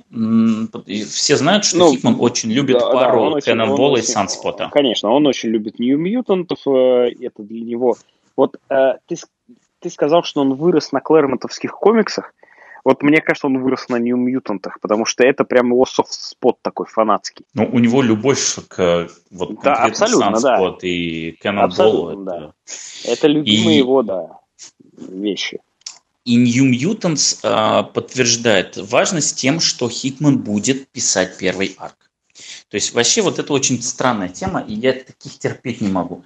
Но Абсолютно, я согласен с тобой. Это, это... это буквально мы вам сначала типа поманим, поманим, а потом просто вот э, э, это всегда в, в итоге получается жопа. Это Абсолютно была и жопа. Это была и жопа, когда Хикман подписывал э, Avengers вместе с Ником Спенсером. Все поняли, что это не это работает. Avengers World, да, как-то так. Ну Avengers типа того, да, да, да, да, да. Вот, потому что там Спенсер ему помогал с диалогами одно время на Avengers, когда там был арк про дикую землю как раз. Вот. Э, Потом Avengers World, который вообще полная, в общем, никто не помнит про них, и они никому не нужны, да. Э, точно так же это не работает, когда Снайдер и Тайнион пишут э, Justice League в, в, одни, в одни ворота. Это никогда не работает, это всегда плохо. Не, ну смотри, есть, э, есть такие штуки, есть исторические прецеденты. Например, а, был момент, когда Фрэкшн передавал права Гиллину, и когда Брубекер передавал Фрэкшн да, переходные арки, был, они писали было, да. вместе. Да, да э, Значит, Iron был... Fist и, и Iron Fist и X-Men, да, хорошо. Нет, Iron Fist нет, все-таки, э, ну потому что они там вместе писали, там не ну, было ну, такого, да, что кто-то передавал. Ладно. Вот, есть еще история с самим Хикманом, она другого формата, когда его нужно было продать, ему представили Бендиса как сосценариста Secret да, Warriors. Secret Warriors, да, да, Secret вот. Warriors. Хотя, конечно, да, Бендис хорошо. там ничего не писал, Вообще это все было ничего. сразу Хикман, то есть Вообще э, вопрос. А, но в данном случае у нас нету сомнений в том, что типа Хикман здесь только для того, чтобы продать Эда Бриссона и открыть ему, проложить ему карьерный путь. Нет. Хикман сразу говорит, типа, очень важно, первый арк я пишу сам, тут вот сразу, типа, какая-то миссия в космос со старджамерами, на обложке нет Кэннонбола, кого-то они ищут. Кого же они ищут? Елки-палки, а? Короче, они ищут Кэннонбола в космосе, все хорошо, Хикман напишет своих любимых персонажей, а потом отдаст ну, комикс Эду Брисону. Это, это, это мини-серия, по сути, получается. По сути, это Да, а потом, а потом отдаст комикс Эду Брисону. И, и прям, ну, ну как? Ну, то есть, ну что? Ну, в общем, это прям самое такое, знаете, мы покажем, как могло бы быть хорошо, а потом сделаем, как будет плохо, к сожалению. А, ну и, соответственно, последнее, это главный комикс X-Men, по которому совершенно пока ничего не понятно. Есть типа все мутанты, но на обложке присутствует только клан Саммерсов э, и даже и клан Сан, Саммерс Грей. И они даже вулкана вытащили. То есть они, они да, призовут, вулкан. видимо, всех. Они призовут вулкан. всех. Там вулкан и... просто my main man просто. Я очень люблю вулкана. Я, я хочу больше вулканов в комиксах. Вообще больше вулканов в комиксах про Марвела. Вулкан незаслуженно забыт. Вот э, в Кингбрейкере, по-моему, он последний раз появлялся. А, нет, нет, нет, не Кингбрейкер, подожди, War of Kings он против э, а, этого Black Bolt. Да, да, да, War of Kings, да. Ну, типа, блин, вулкан охрененный. Я очень люблю вулкана. Типа, пожалуйста, больше вулкана. Ну, в общем, там даже и папку Корсара. То есть, ну вот прям всех, всех, всех Саммерсов. Я удивлен, что там Синистера нет при его любви к Саммерсам и. Да, да, да. Но, но есть, есть My Wife's Boyfriend. Типа, ну, да, типа, есть это, мой это, это, это, это, это реально шутка про куколдинг, просто прям сразу же. Ну, типа, на обложке. Ну, типа, come on, ребят, ну что за, come on. Да, это странная штука. Ну, в общем, Самое для меня, конечно же, обидное, это анонс того, что художником будет Лейнел Фрэнсис Ю, потому что а, мне я но... знаю, что ты его любишь, ты его любишь, а я не люблю Фрэнсис Ю. Там смотри, в чем фишка была. Там очень долго они тизерили какие-то карандашные наброски Дотермана. И ты такой, ну, Дотерман, это просто hottest артист сейчас в Марвеле. Вот просто hottest, абсолютно. Вот он закончил War of the Realms, Дотерману нужен статусный новый проект. Ну, не комиксы про Человека-паука рисовать Дотермана. Это не его размах. Он художник для Хикмана. И Дотерман должен рисовать X-менов. А потом выяснилось, что на самом деле тизерили эту несчастную обложку к мародерам. Вот по кусочкам обложку к мародерам. Дотерман не рисует X-Men. Я, Для я, меня я это думаю, было... Дотерман пока останется обложечным художником, потому что ему нужно отдохнуть все-таки. Очень, очень плотный график и на Торе, и на War of the Realms был. Я думаю, что он... Это обычно так всегда случается с а, большими художниками, у которых только что был ивент. Да, я есть, надеюсь, э, что Фрэнсис Ю на арк, вот буквально. Тот, я, я, я уверен, что это будет по аркам. Я уверен, что там будут обычные коллабораторы Хикмана. И когда будут случаться какие-то накладки в графике выхода, вот тогда будут приходить всякие Жимона Кудранские и прочие Деодата. Ну, хотя Деодата же вроде в этот, все, он ушел, ушел, ушел. да на покой, и слава богу. Как бы, э, ну, там, ну, Лэнда, я думаю, до себя Хикман не допустит, но что-нибудь такое похожее может быть всегда. Вот. Не, э, Лэнд да, уже и... все. Отстранен от X-менов, кажется. Спаси... Э, спасены. Ну, хрен его знает. Уже несколько, уже 2-3 года его нет. Ну, 2 года его точно нет. Последний Но... раз он был, он был, знаешь, что он был у Мэтти Розенберга в Astonishing X-Men.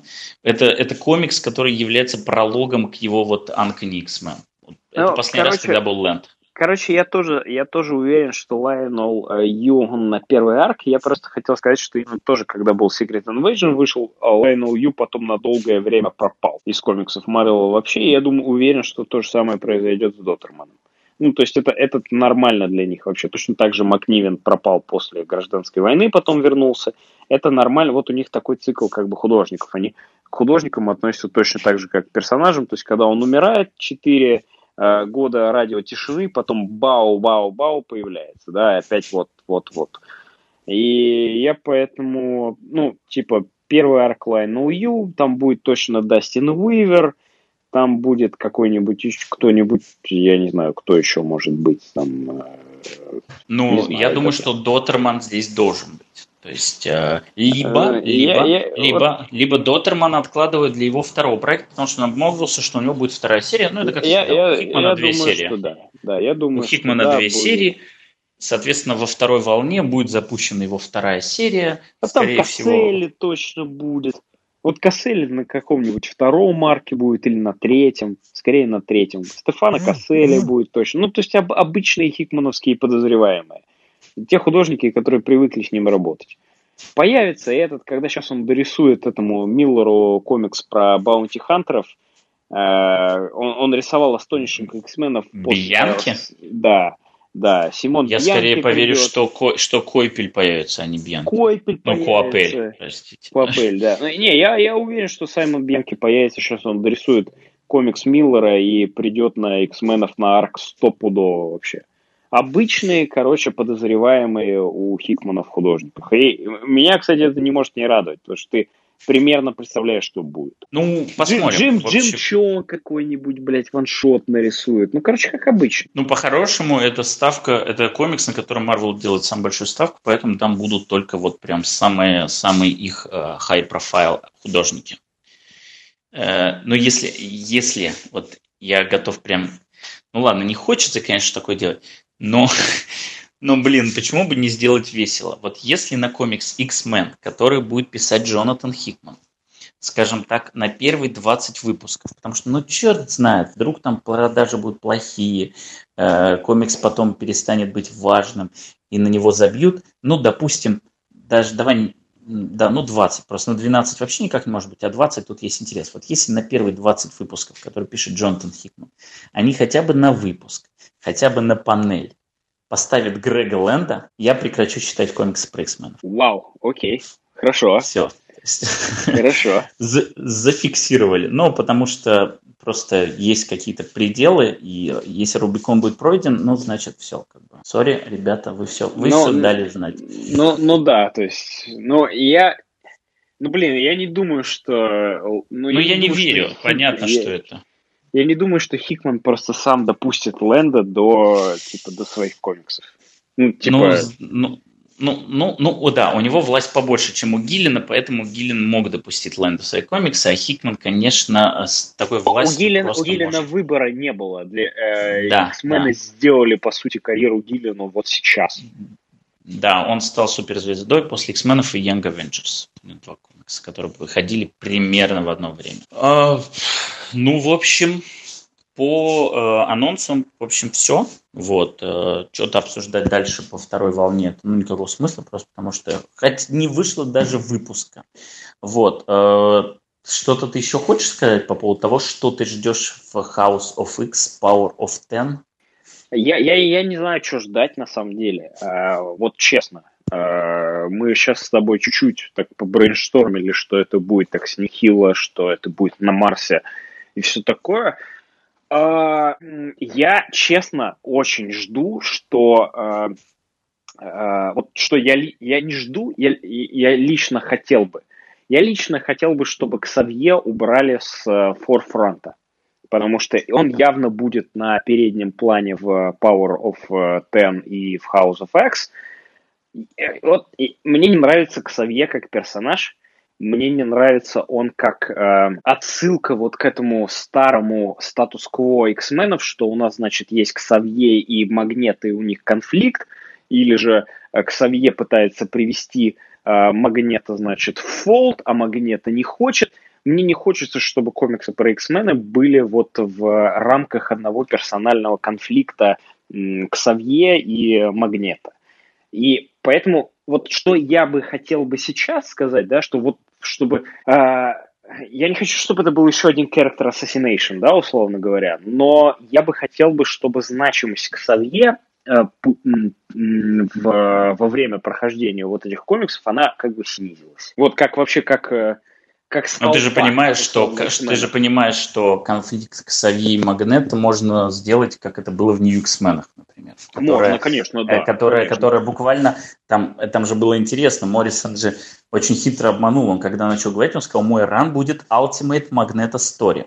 Но фишка в том, что Магнета убивает там во втором выпуске, когда выжигает всю Джиношу, и все думают о том, что Ultimate Magneto Story – это комикс про наследие Магнета про, ну, да, вот, про бунт, бунт в, раз, да, да, да, да, да, бунт в школе, вот что вот, вот в этом история Магнето. А потом выясняется, что это буквально Ultimate Magneto Story, потому что он все время был на виду, но никто этого не знал. Не, но слушай, я, вот эти все равно, вот эти сплэш-пейджи, где Хименес рисует э, то, как Магнето просто сворачивает э, эти мосты Сан-Франциско в э, прутья, в такие прям вот в канаты. Э, ну, это шикарно было. Это просто вот обалдеть вообще. Ну, я, я до сих пор это помню.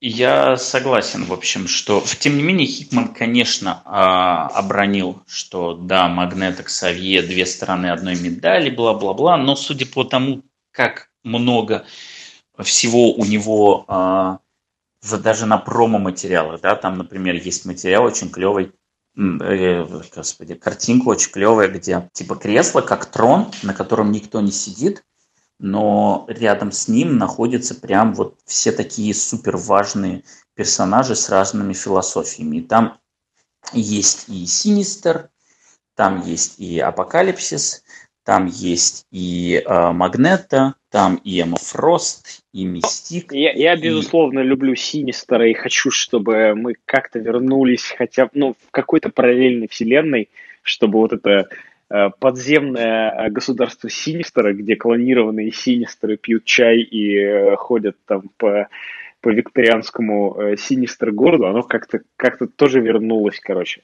Но я, я не могу сказать, что мне нравится Хикмановский Синистер. Ну, типа вот тот Синистер, который у него был в, этом, в «Секретных войнах». У него был Синистер в «Секретных войнах»? Да, у него Синистер э, не в «Секретных войнах», а в «Secret Wars». Именно а, ну понятно. Secret Wars я помню. Да. Да, да. Ну, типа такой. А, ну секретные войны я понял. Да, да войны такие-такие. Да, да, да, да, да. Ага. Не, ну там он совсем чуть-чуть. Ну, короче, в общем, на этой же обложке и Себастьян Шо, и э, Шторм, и, и, и даже Экзодус, которого вообще как бы никто давно так, ну, на передний план не выводил, а он типа один из тоже таких давних, скажем, плане представителей мира. В общем, судя по промо-материалам, реально задействованы будут все. То есть вот комикс не будет крутиться вокруг. Ну, То типа, есть, ну, если например, есть этот Билл Лобстер просто э, на промоушенном ну, материале. Э, да, то есть смотри, например, New X-Men крутится э, вокруг там пяти, вот есть главная команда, да, Зверь, Эмма Фрост, э, Джимми ну, Грей, Совет. Школы, короче говоря. Вокруг школы, но тем не менее есть вот главная команда, да, там, например, в Астонишингах тоже есть главная команда, да, вот везде у Гиллина есть главная команда, а, даже у Росомахи была главная команда студентов, ой, у Аарона, то есть везде есть какой-то костяк, вот как бы Хитман сейчас пушит, что у него не будет костяка, и будет просто про всех. Вот что у него будет типа будет... point of view персонажа, да, типа Игра престолов получается, да? Ну, не знаю. Понятия не имею. Ну, то есть point of view персонажей все равно всегда должны быть, просто они не должны быть одни и те же. То есть, если они будут меняться, как действительно у Мартина, то да, я не исключаю, что такое может. Просто вот конкретно в этой сцене сейчас задействован этот, и мы там от его лица этот выпуск проводим. Там, а вот потом от этого. Но как бы все равно это про всех и про весь мир мутантов сразу. Вот, судя по материалам, это выглядит пока так. Не про кого-то конкретно, а про всех сразу. Э, но при этом я уже неоднократно говорил, что меня больше всего завлекает именно идеи, то есть мне ну, не интересно, будет там Полярис или не будет. Мне интересно, чтобы в этом комиксе были новые идеи, чтобы действительно был новый взгляд. У Моррисона был куча новых идей. У него были идеи и про мутантскую культуру, и про открытую школу, и про вот этих фанатов юменов, которые э, резали мутантов. О, да, юмены это отличные антагонисты были, конечно. Это да, концепции были потрясающие. Там и Кассандра Нова, которая была... А, Мумудрай. Господи, блин, Мумудрай. Мумудрай, и... Мумудрай она была, да. И эти шаровские все суперлюди, которые ну, прилетали. Ну, шаровские суперлюди-то это ладно, это ни, ничего ну, нового. Это, это Моррисоновский концепт просто любимый. Вот, и про, и про наркотик этот кик, и про Саблайма какая потрясающая. Саблайм, Саблайм это, конечно, ну, блин, это вообще было. Просто, я, я... просто кучу. Вот такой, знаешь, свежий воздух, один сплошной пока, пока свежий не, воздух. Непонятно, кто антагонистом будет. Вот, тоже, типа, мне кажется, какая-то внутренняя все-таки конфликт будет. А ну, конфликт внутренний не, неизбежно, если ты как бы у тебя всю жизнь есть куча фракций, да, но кажется, что типа перед лицом общего врага, ну, хрен знает. Если окажется, что это просто против людей, они все объединятся и отселятся, э, ну, это не тянет на 12 выпусков сплошных а, типа, ждешь ли ты э, какого-нибудь... Мне кажется, вот э, бли, э, эти таски, в принципе, вот ты сейчас заговорил тоже про Кассандру Нову, она же приводит сначала этого стоматолога Траска э, угу. к археолога, да? Да, да, он не археолог. Он ну, ну, он не археолог, да. Это там да, он, он, он стоматолог, да, да, да. Вот. Э, вот мне кажется, что таски, они, в принципе, очень такой хикмановский, хикмановский материал, может быть. Вот и, и Боливар, и все прочие, все прочие, прочие, прочие. Мне кажется, они могут быть ревитализированы как-то. А, смотри, сейчас про Кассандру Нову пока не забыл, это просто реально очень смешно. Кассандра Нова это единственный, кто погиб в ране Мэтью Розенберга, даже не появившись. То есть Нести Бойс, они хотя бы валяются на одной панели. А Кассандра Нова буквально звучит как «Спасибо тебе за подсказку относительно местонахождения Кассандры Новой. Она как бы сопротивлялась, но мы ее в итоге устранили. Она в одном бабле убивает Кассандру Нову. Э, ну, это, это все понятно. Это, это восхитительно. А, тут просто, как бы смотри, House of X – это House of Xavier. Понятно, он это подтвердил. Я думаю, что, ну, мне, конечно, не хотелось бы, чтобы была вот эта вот Игра престольная хаоса хаоса, но я не исключаю, что будет какая-то клановость, да, вот на первом, первой обложке у нас клан Саммерсов прям вот весь присутствует я не исключаю, что как-то будет это обыгрываться. Плюс ну, очень типа, да, внутренний и и Ксавье как главный антагонист. Ну, в общем, не исключено. Еще пока непонятна концепция Power of Ten, которая прям специально Power of Ten. То есть она, с одной стороны, говорит о том, что типа есть... Ну, короче, есть была такая старая x тема, пророчество, что типа 12 победят апокалипсис. Типа 12 самых важных ключевых мутантов когда-то объединятся и победят апокалипсис. Это было заложено 100 лет назад, и потом там спустя, я не знаю, 10 лет Алан Дэвис все-таки написал event X-Men vs. Apocalypse The 12, где, да, 12 главных мутантов. Вот как бы Power of Ten звучит как тоже, знаешь, типа 10 каких-то ключевых мутантов, и при этом на некоторых промо-материалах, э, ну не на некоторых, на большинстве, про Power of Ten, там выглядит как будто в будущем присутствует два амальгамных персонажа. Девушка с Сулсвордом, а, которая металлическая, как колосс, а, которая а, похожа на Дани Монстар из Нью Мутантов и на некоторых превью-стенчиках проходит сквозь стены, как Кити Прайд выглядит, как будто она в себе содержит силы нескольких мутантов. Второй напоминает Найткроулера, но он выглядит как красный, как будто он Азазель, у него там типа сумка Гамбита, что-то, что-то. Ну, Короче, я, выглядит... насколько понимаю, что э, Power of Ten это все-таки в будущем происходит. То есть это дети. Он, он говорит, что это не история про time travel, это не история про Alternative Universe, но тем не менее Power of Ten это типа, короче, House of X это серия про какой-то дерзкий план Ксавье, про то, что вот как сделать новое будущее для мутантов, а Power of Ten это комикс про всю историю мутантов, про прошлое, настоящее, будущее, который позволит заново вот, короче, что-то редкон какой-то будет, и, в общем, позволит на все истории взглянуть свежим взглядом. Ну, редкон общем, короче, бук, буквально. Вот, какой-то, который подожжет или не подожжет, вопрос только в этом. Э, но просто вот эти персонажи, они выглядят, как будто они вот, как бы каждый из них, там, не знаю, по 5 сил берет, и вот суммарно в двух персонажах Power of Ten. Э, ну, в общем, что-то еще? Да нет, мне кажется, все. Ждем первого номера. В общем, да, как бы то ни было, первый номер выходит уже сегодня, и если Саша успеет все это дело будет получено смонтировать. Вот. Э, в общем, мы очень ждем и ждем, когда к нам Леша присоединится, потому что он, конечно, должен все это дело балансировать, иначе да. Да, потому что такого, такого просто симбиоза и оптимизма у нас давно не было со Стасом, потому что да. страшно слушать просто. Никаких, никаких споров. Соглашаемся и ждем и верим с надеждой в будущее. Все так, все так. Вот. А, слушайте нас, подписывайтесь на Patreon. В общем, надеемся, что этот эксперимент будет удачным и вам будет интересно. Читайте комиксы от про X-менов Джонатана Хикмана.